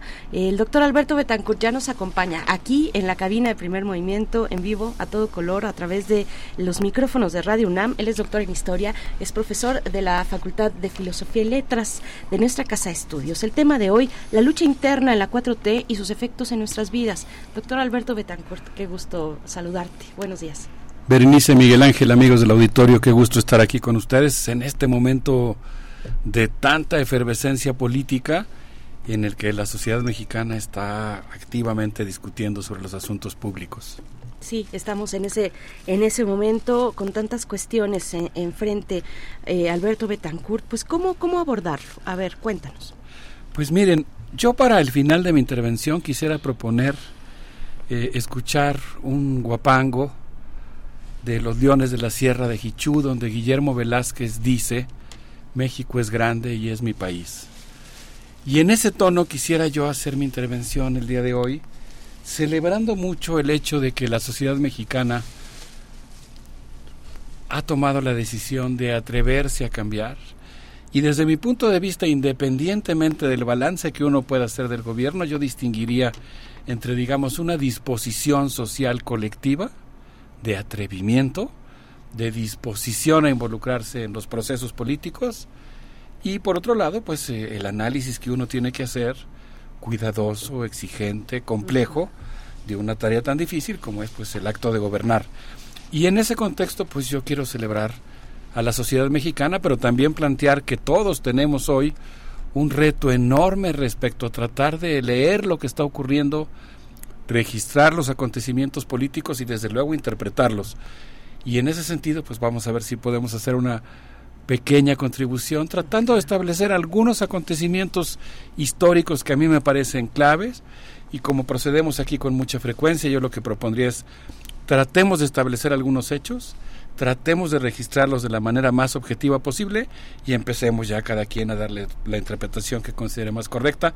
A lo mejor ya hago algunos apuntes, pero me parece que es un tema muy importante. Yo creo que hoy eh, en las mesas de México, las familias, los compañeros de trabajo están discutiendo sobre la política del país y pues vamos a hacer lo propio aquí en esta cabina de Radio UNAM, si les parece bien. Nos parece maravilloso. Vamos, vamos con ello. Bueno, pues lo primero que yo quisiera señalar es que eh, en el actual proceso de sucesión presidencial, yo diría que nosotros estamos eh, en un momento en el que tenemos que hacer un balance de la 4T. Y creo que habría que reconocer con modestia epistemológica que en realidad nadie sabe a ciencia cierta lo que es la 4T. Eh, y vale la pena pues concebir que no se trata de un proyecto claramente definido, sino que se trata de una manera de designar algo que es muy complicado y muy complejo, porque entre otras, cosas incluye una alianza con fuerzas políticas muy diferentes. La conformación de un bloque político que está compuesto por corrientes que incluso se pueden decir que en muchos casos eh, son opuestas. Entonces, pues eso es una cuestión que por un lado eh, me parece que plantea una variable interesante, el hecho de que dentro de este bloque de gobierno pues coexisten simultáneamente lo que podríamos llamar muchos futuros posibles. En ese mismo sentido, pues yo diría también que pues acabamos de vivir recientemente el día de las elecciones del Estado de México, un acto que yo quisiera proponer tener muy presente como acto de arranque de la campaña electoral y fue algo que presenciamos los mexicanos a través de la televisión alrededor de las seis de la tarde, cuando la candidata eh, por la coalición Va por México, Alejandra del Moral, salió a proclamarse vencedora. Después yo he escuchado a muchos medios decir que hay que qué demócrata que a las nueve cambió de opinión y dijo que eh, salió a reconocer su derrota. Pero a las seis de la tarde, seis y media, no recuerdo la hora con puntualidad. Eran las seis, poquitos minutos después, pero poquitos. La vimos acompañada de los dirigentes del PRI, del PAN y del PRD, que pues salieron a mostrarnos quiénes son, a mentir con flagrancia, burlándose de la voluntad popular, saliendo a hacer lo que hace normalmente, salir a ser, ahí sí, para que veas, un acto de teatro en el mal sentido de la palabra. Yo creo que la política siempre tiene de teatro, pero me decía una amiga actriz, el teatro a veces pues es ponerse una máscara para esconder quién es uno, pero a veces al revés, a veces es quitarse la máscara para mostrar quién es uno. Yo diría que para que la política siempre es teatro, pero hay, hay teatro de mafiosos que se esconden para montar personajes que los ocultan y hay teatros de quienes se ponen en escena para bien. En este caso lo que vimos fue un acto que yo creo que no debemos olvidar y que desde mi punto de vista yo lo propongo como punto de referencia, como evento para entender lo que va a pasar en el país en los próximos meses. Y ese evento pues es que salieron flagrantemente a mentir diciendo que habían eh, ganado el Estado de México, violentando la voluntad popular y pues ante eso estamos. Y yo creo que eso marca mucho pues el hecho de que más allá de la discusión que uno pueda tener, yo creo que existe una amplia franja de la sociedad mexicana, no la totalidad, porque la sociedad mexicana es muy compleja y muy plural, pero yo creo que hay una amplia franja de la sociedad mexicana que no quiere que regresen esos personajes de la vieja clase política que pues desde este punto de vista, insisto, no es el de todos, pues resulta prácticamente eh, siniestra.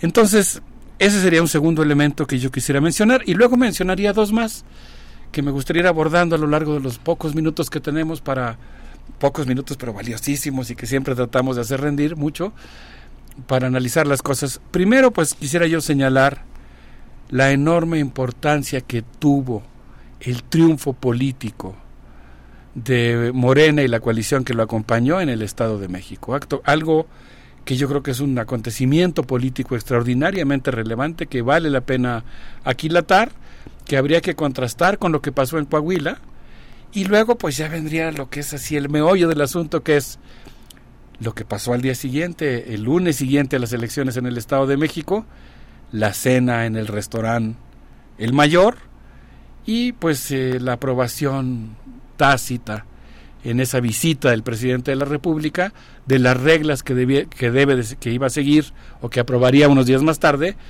eh, el Movimiento de Regeneración Nacional Morena para elegir a sus coordinadores de de defensa de, defensa de la no sé qué que en realidad pues son desde luego sus aspirantes para convertirse en precandidatos y posteriormente en su caso en el caso de alguno de ellos en candidato a la presidencia de la República.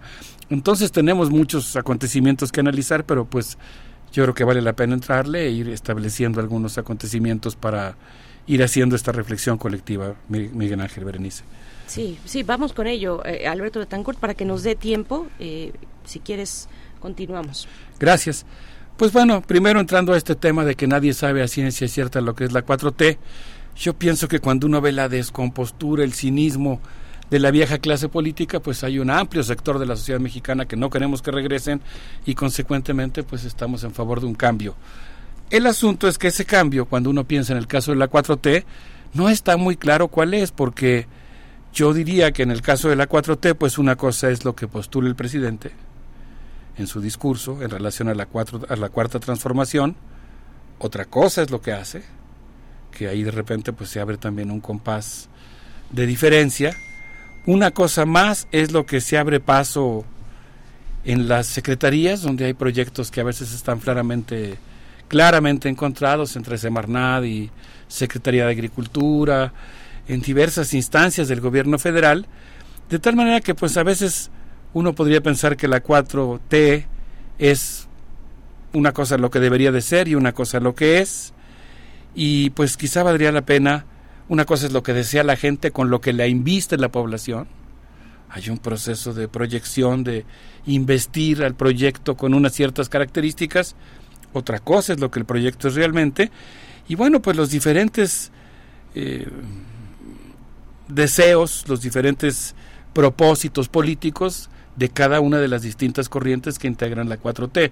Entonces, cuando alguien dice que apoya la 4T, pues en realidad creo que vale la pena muy seriamente hacer el ejercicio de preguntarse a cuál o a cuál de los proyectos que subyacen y coexisten simultáneamente dentro de eso que llamamos la 4T y que hoy se encuentran inmersos en una lucha interior importante que va a tener repercusiones porque por la enorme probabilidad, todavía no está decidido el futuro de nuestro país, pero por la enorme probabilidad de que la 4T resulte triunfadora en las elecciones de 2024, pues eh, este proceso interno reviste una enorme importancia, de alguna manera adelanta y sustituye en cierto sentido algo que normalmente ocurría después ya en el proceso electoral.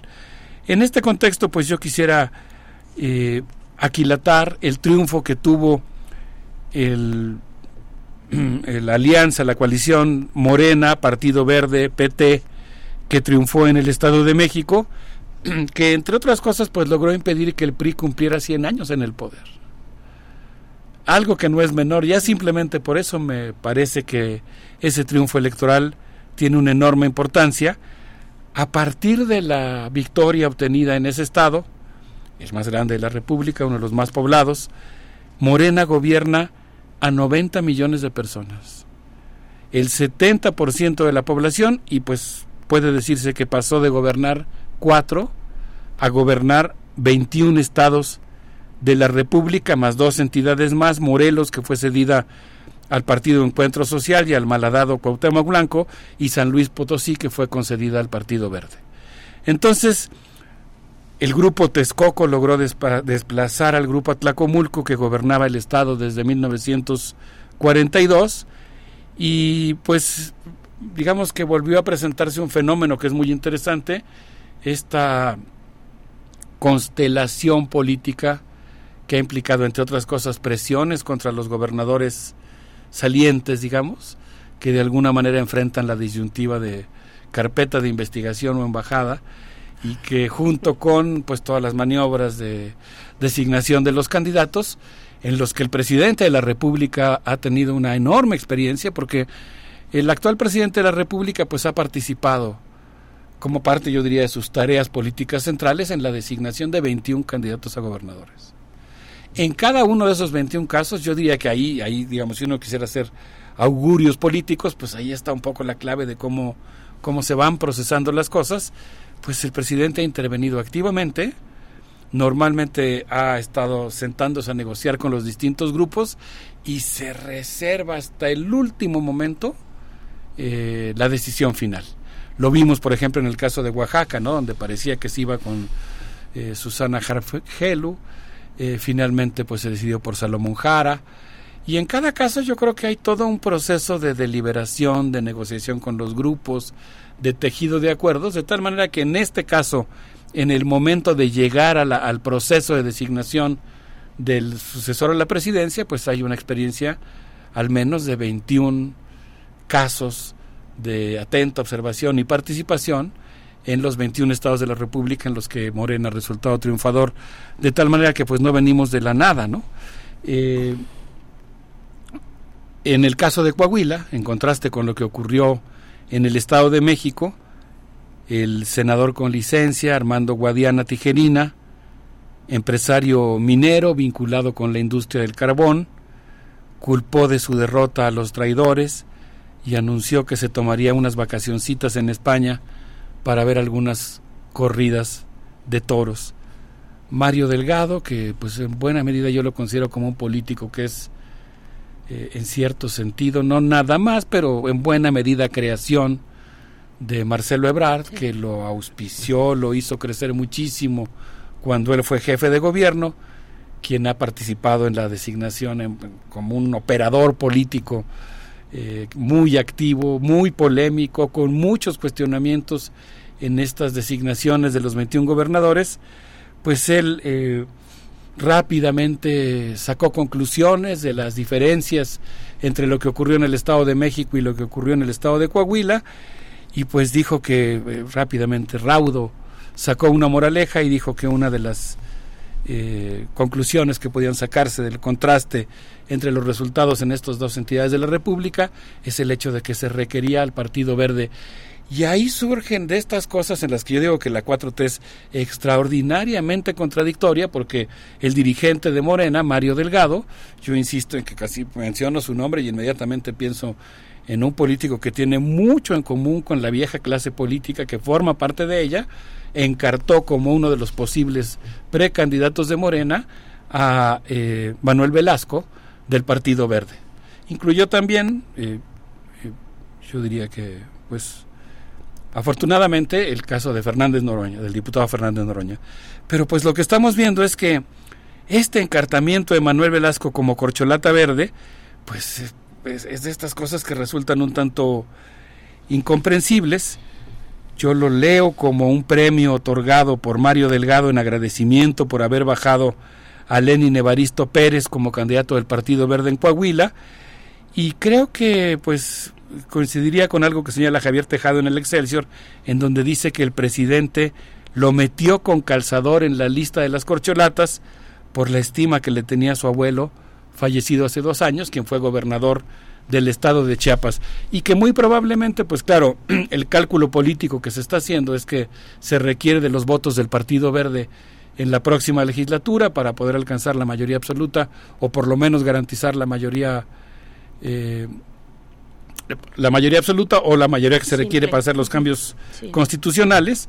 Y eh, en ese sentido pues eh, se está ya negociando con el Partido Verde y dicen en los pasillos que pues se le está pensando en ofrecer dos posibles gobernaturas algo que desde luego desde mi punto de vista pues resulta completamente eh, ofensivo.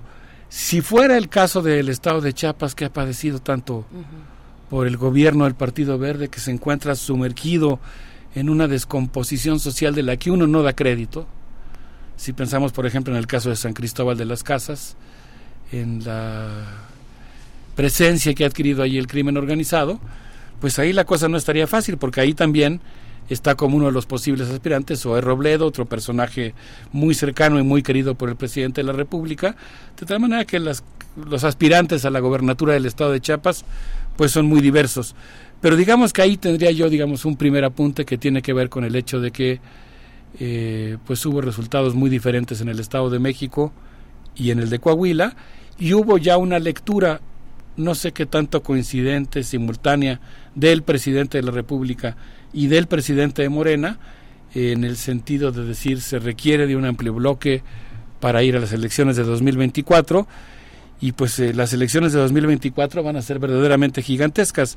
Se van a disputar 20 mil cargos públicos, 500 diputaciones, 128 escaños en el Senado, 9 gobernaturas, 31 congresos locales y las autoridades municipales de 21 entidades. De tal manera que vamos a un proceso electoral en el que pues va a haber muchísimos puestos en juego y eso significa que paralelamente al proceso de designación del candidato presidencial de Morena, pues hay reacomodos de los grupos que se van a estar disputando eh, las posiciones que van a estar en juego en la próxima jornada electoral reservarse o no el derecho de admisión, yo creo que es al menos, bueno, sí es, sí es una discusión que han calibrado en la dirigencia eh, nacional del, del, de Morena, ahora vemos también al PRI de Hidalgo, eh, van a venir eventos interesantes en ese sentido, eh, me, me, parece, o, los vamos a empezar a ver y creo que hay que, ahí Morena pues tendrá que ponderar y ver, pero bueno, lo que quieren es tener el poder, tener el poder y que sus reformas, y que sus reformas, bueno, ya tienen el poder, pero digamos un poder que les para eh, que las reformas no sean, eh, que no se les regresen, no sean echadas abajo eh, por una cuestión legislativa. Bueno, pues ahí está todo lo, todo lo que nos estás comentando. Vamos a hacer una primera pausa musical. Son las 9.35, 9.35 minutos. ¿Con qué vamos, Alberto? ¿Qué les parece si escuchamos a Rafael Mendoza con esto que se llama Todo está en movimiento? Y yo diría que tiene como subtítulo En parte debajo del agua. Vamos con ello.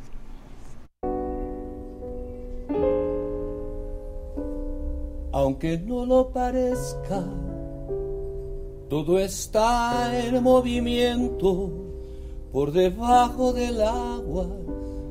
El torrente es violento, es engaño la calma, una dulce mentira. La tensión como el agua procura salida. Una noche cualquiera en mitad de los sueños Sopla el viento furioso cuando nadie lo espera. Despertamos desnudos con el miedo en los ojos.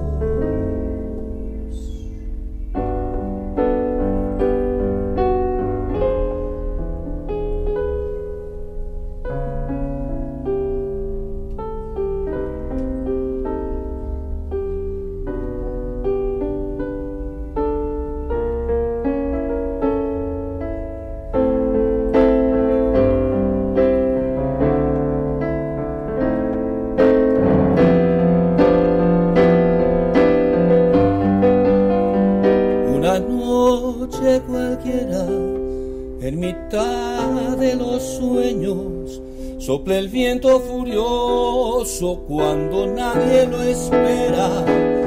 Despertamos desnudos con el miedo en los ojos.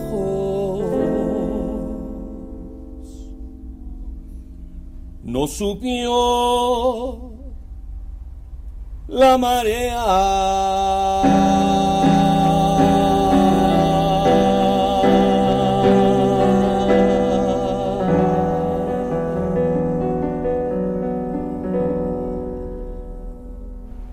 Estamos de vuelta, el doctor Alberto Betancourt, la lucha interna de la 4T y sus efectos en nuestras vidas. Doctor Alberto Betancourt, Betancourt tienes el micrófono porque, bueno, hay muchísimo que decir. Sí, muchas gracias, eh, Berenice. Pues estábamos platicando fuera del aire sobre lo complicado que es la situación, el reto que tenemos todos. Yo creo que ahora todos tenemos una enorme responsabilidad de seguir los, los acontecimientos, interpretarlos de la mejor manera posible, discutirlos, crear un clima de discusión, sobre todo respecto al tipo de país en el que queremos vivir, no, no limitarnos o, centrar la discusión exclusivamente en el tema de las personas, sino que yo creo que exigir pues que haya una discusión sobre los problemas importantes del país, la, la manera en la que vamos a defender nuestra soberanía y nuestra independencia, la relación con Estados Unidos, la relación con América Latina, el tema de la relación entre el poder civil y el poder militar, eh, las implicaciones de la construcción de infraestructura y el profundo reordenamiento territorial que se está viviendo en todo el país, particularmente a partir de la, del proyecto del ferrocarril transísmico y del tren Maya en el sureste mexicano. Y bueno, pues llegamos a un siguiente acontecimiento ocurrido un día después de las elecciones en el Estado de México, la cena en el Mayor. El presidente Andrés Manuel López Obrador salió de Palacio Nacional por la calle de Moneda con esta enorme capacidad de del manejo de la imagen, de la construcción de escenas políticas, eh, salió por la calle de Moneda sosteniendo un paraguas rumbo al restaurante El Mayor, donde se sirven escamoles, sopes de Jamaica, tostadas de pato con mole o perejil frito al limón. Y ahí el presidente, durante esta caminata, en una imagen muy emblemática, sosteniendo él mismo su propio paraguas, que contrasta con los de muchos de los que llegaron ahí, que eran auxiliados por ayudantes que les detenían la sombrilla. Eh, creo que incluso literalmente pues traía así en la, en la bolsa de la camisa un papelito doblado con su propuesta respecto a lo que debería ser el procedimiento para que el Movimiento de Regeneración Nacional eligiera a su candidato. Algo que él pues decidió hacer visible. Eh, en esa reunión pues se acuerda básicamente el procedimiento que se formalizaría al domingo siguiente, pero pues se acuerdan una serie de cosas que son muy importantes. El hecho de que el 5 de junio se anunciaría la... Eh, perdón, el hecho de que el domingo siguiente se anunciaría la, el procedimiento formalmente Y pasa algo que pues a mí me parece que amerita también toda nuestra atención. No solamente se, se escogió el procedimiento para nombrar al candidato, también se plantearon eh, la designación de los derrotados en ese proceso interno como dirigentes del Senado, de la Cámara de Diputados y para ocupar un lugar en el gabinete.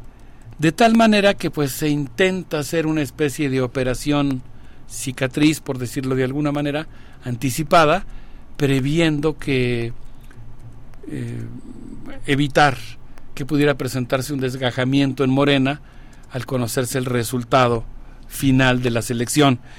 Y yo aquí diría pues que pues que caben muchas preguntas respecto a lo que ocurrió en la cena eh, del restaurante El Mayor, a reserva de que iremos a cuentagotas conociendo eh, información respecto a, ahí lo que respecto a lo que pasó ahí. Pues por ejemplo, eh, yo me pregunto, ¿se le concedió a Ebrard la renuncia de los contendientes? ¿Se le concedió a Claudia Sheinbaum la ausencia de los debates? Yo diría que la gran pregunta principal es quién está llevando el ritmo de la sucesión presidencial. Una primera interpretación, pues es desde luego que el presidente con la experiencia que tiene, como una persona que siempre está muy atenta de este tipo de procesos, eh, que los trabaja a fondo, ¿no? que los prevé con mucha anticipación, pues lleva la iniciativa, está marcando la pauta, lleva el ritmo, digamos, que las cosas están saliendo como él quiere. Una segunda interpretación es que en realidad está enfrentando una especie de rebelión, de digamos de acciones muy autónomas, de alguien que está tratando de, de ganarle la iniciativa y entonces salió en la cena el mayor a poner orden. Sería una segunda manera de leerlo, digamos. Ahí, ahí pueden estar ocurriendo dos cosas o él o él lleva la iniciativa o él está yendo ahí a sofocar este, esta digamos este intento de rebelión. El hecho es que bueno, desde que el presidente designó a los aspirantes en una mañanera, algo que desde mi punto de vista pues resulta eh, claramente una evidencia de la participación del presidente en el proceso de designación de la sucesión presidencial, él acota a cierto número de militantes de Morena la posibilidad de aspirar a ese puesto. Y en ese sentido, pues eh, creo que ha habido eh, muchos elementos muy claros de, de, un, de una atención por parte del presidente que está tratando de llevar a cabo una de las acciones políticas más complejas e importantes de sus seis años de gobierno. Eh, garantizar la continuidad del movimiento de la 4T y la designación del, del candidato a la presidencia, Berenice Miguel. Pues ya nos dirán en redes sociales de qué, eh, cuáles son las opciones que están viendo en estas que presentas, eh, si el presidente lleva la mano completa, si alguien se le adelantó. Bueno, hay alguien que se adelantó, fue premeditado, no premeditado, fue una concesión, fue una especie de rebelión que cada quien podrá intentar en la medida de sus posibilidades políticas y de su, eh, digamos, de las cartas que pueda tener al interior de un partido como este, dominado pues por una figura como la de Andrés Manuel López Obrador con ese nivel de legitimidad que no hemos visto en mucho tiempo. Y bueno, que nos digan, que nos digan eh, en, redes sociales. Siempre es interesante, por supuesto, eh, escuchar sus comentarios, leer sus comentarios. Miguel Ángel, no sé si tengas algo por acá. Yo dejo la pregunta, la verdad, igual, ingenua creo, pero ¿por qué el presidente se adelantó tanto? ¿Por qué este adelanto de tanto tiempo? No sé, eh, me, quedo pensando en ello. ¿Qué es lo que vamos a ver en adelante? ¿Cómo, cómo quiere pegarle también a, o qué quiere, eh, digamos, eh, cómo está manejando el juego y lo ha manejado y desde que llegó al poder lo está manejando, ¿no? ¿Qué, qué está pasando con la oposición? ¿Qué, le, ¿Qué mensaje y qué línea está trazando de alguna manera paralelamente o como en carambola con respecto a la oposición o con otros actores políticos? No lo sé, pero esa es mi pregunta. Bueno, Alberto Betancourt yo creo que está, yo creo que hay una prueba enorme sobre muchos elementos del electorado, ¿no? Con los elementos que has puesto en la mesa, Alberto, son, digamos, una vieja manera de hacer política a la que nadie quiere que, regresar, ¿no? Mucha gente opositora de manera obsesiva al, al, gobierno de López Obrador le preguntas si quiere que regresen los, los ladrones ¿no? y los delincuentes y, te dice no bueno entonces qué quiere que regrese bueno es que quiere que quiero que nos devuelvan nuestro dinero el que nos daban que son los medios, gran parte de los medios recibían grandes cantidades de dinero, eh, concesiones, eh, licitaciones, amañadas, o sea, eso es lo que quieren que vuelvan.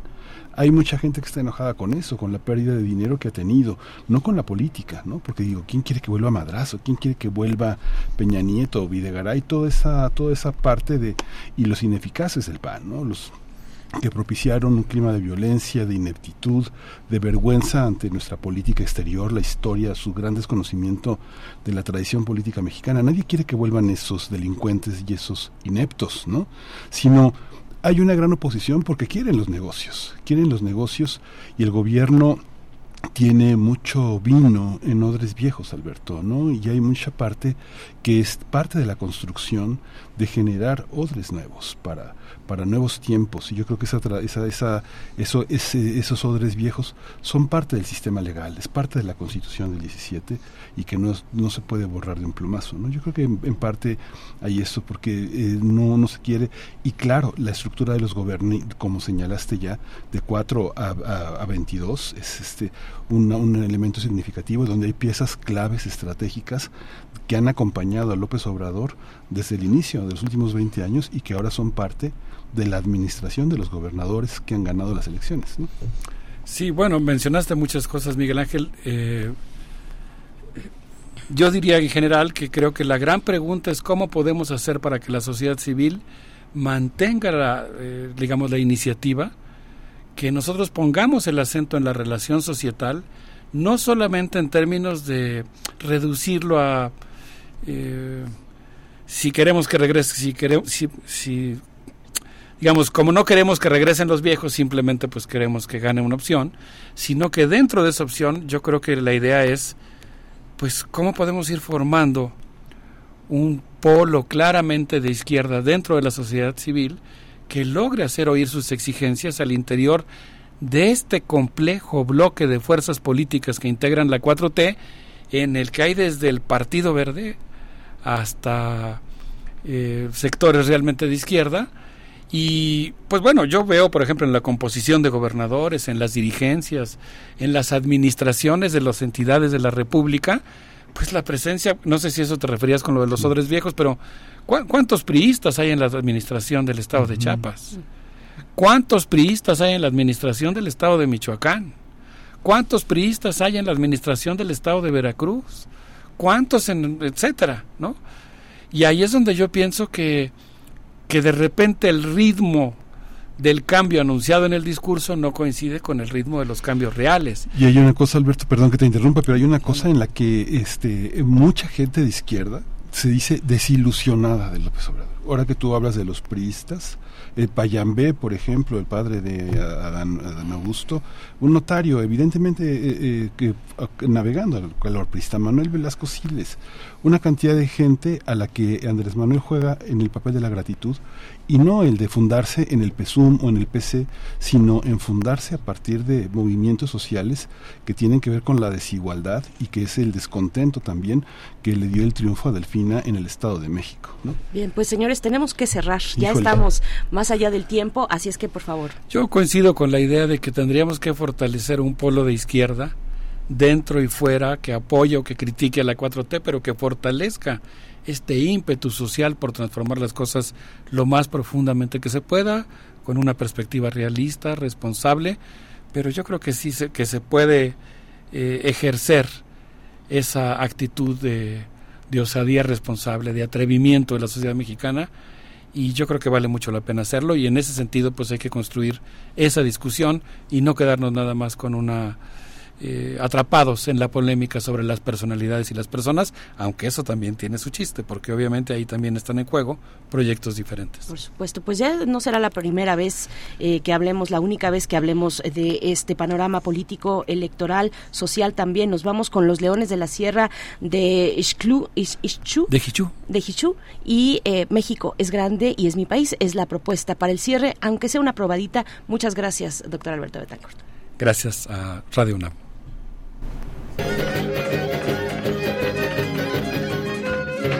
Resuenen arpas, tocan violines, pinten auroras las guapangueras, arrecie el baile y en las fronteras burlen la migra pájaros chuines, danzas rituales, lirios, jazmines, denle colores al cielo gris, que tronce en Chile cuando en un tris suena el mariachi en pleno freeway con José Alfredo cantando El Rey. México es grande, es mi país y tiene el alma como sandía. Es roja intensa, dulce bravía, cardo negresta y tierno maíz.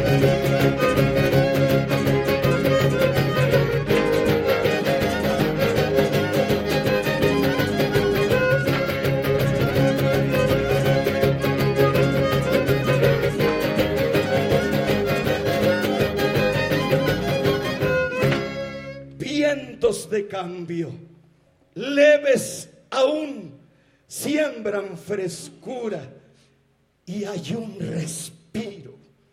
Algo en sus goznes ha dado un giro que se festeja con el run run de un sentimiento que no es común ni desmorona cualquier mentiz para que cierre la cicatriz Pasarán años de duro obraje, pero sin duda que hay un viraje. México es grande y es mi país y tiene el alma como sandía, de roja intensa, dulce bravía, cardona creste, hierro maíz.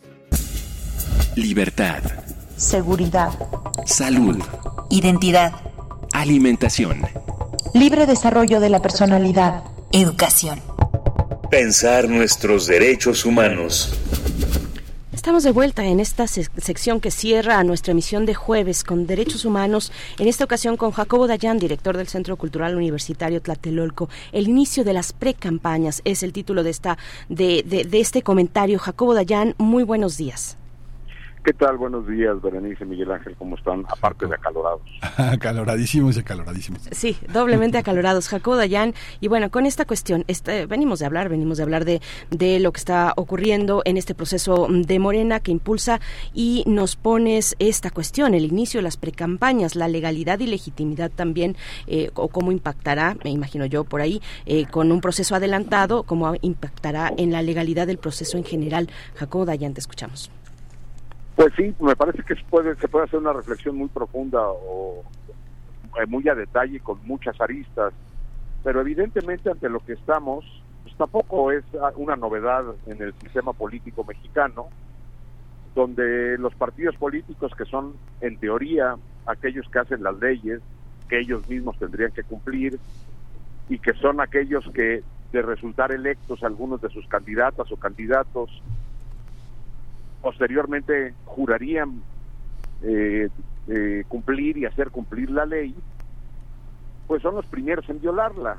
Eh, en México, y ahí me, es donde me parece que está la reflexión profunda, eh, hay un desprecio absoluto por la ley, iniciando por la clase política. La clase política tiene una lectura en clave política de la ley y no en clave jurídica.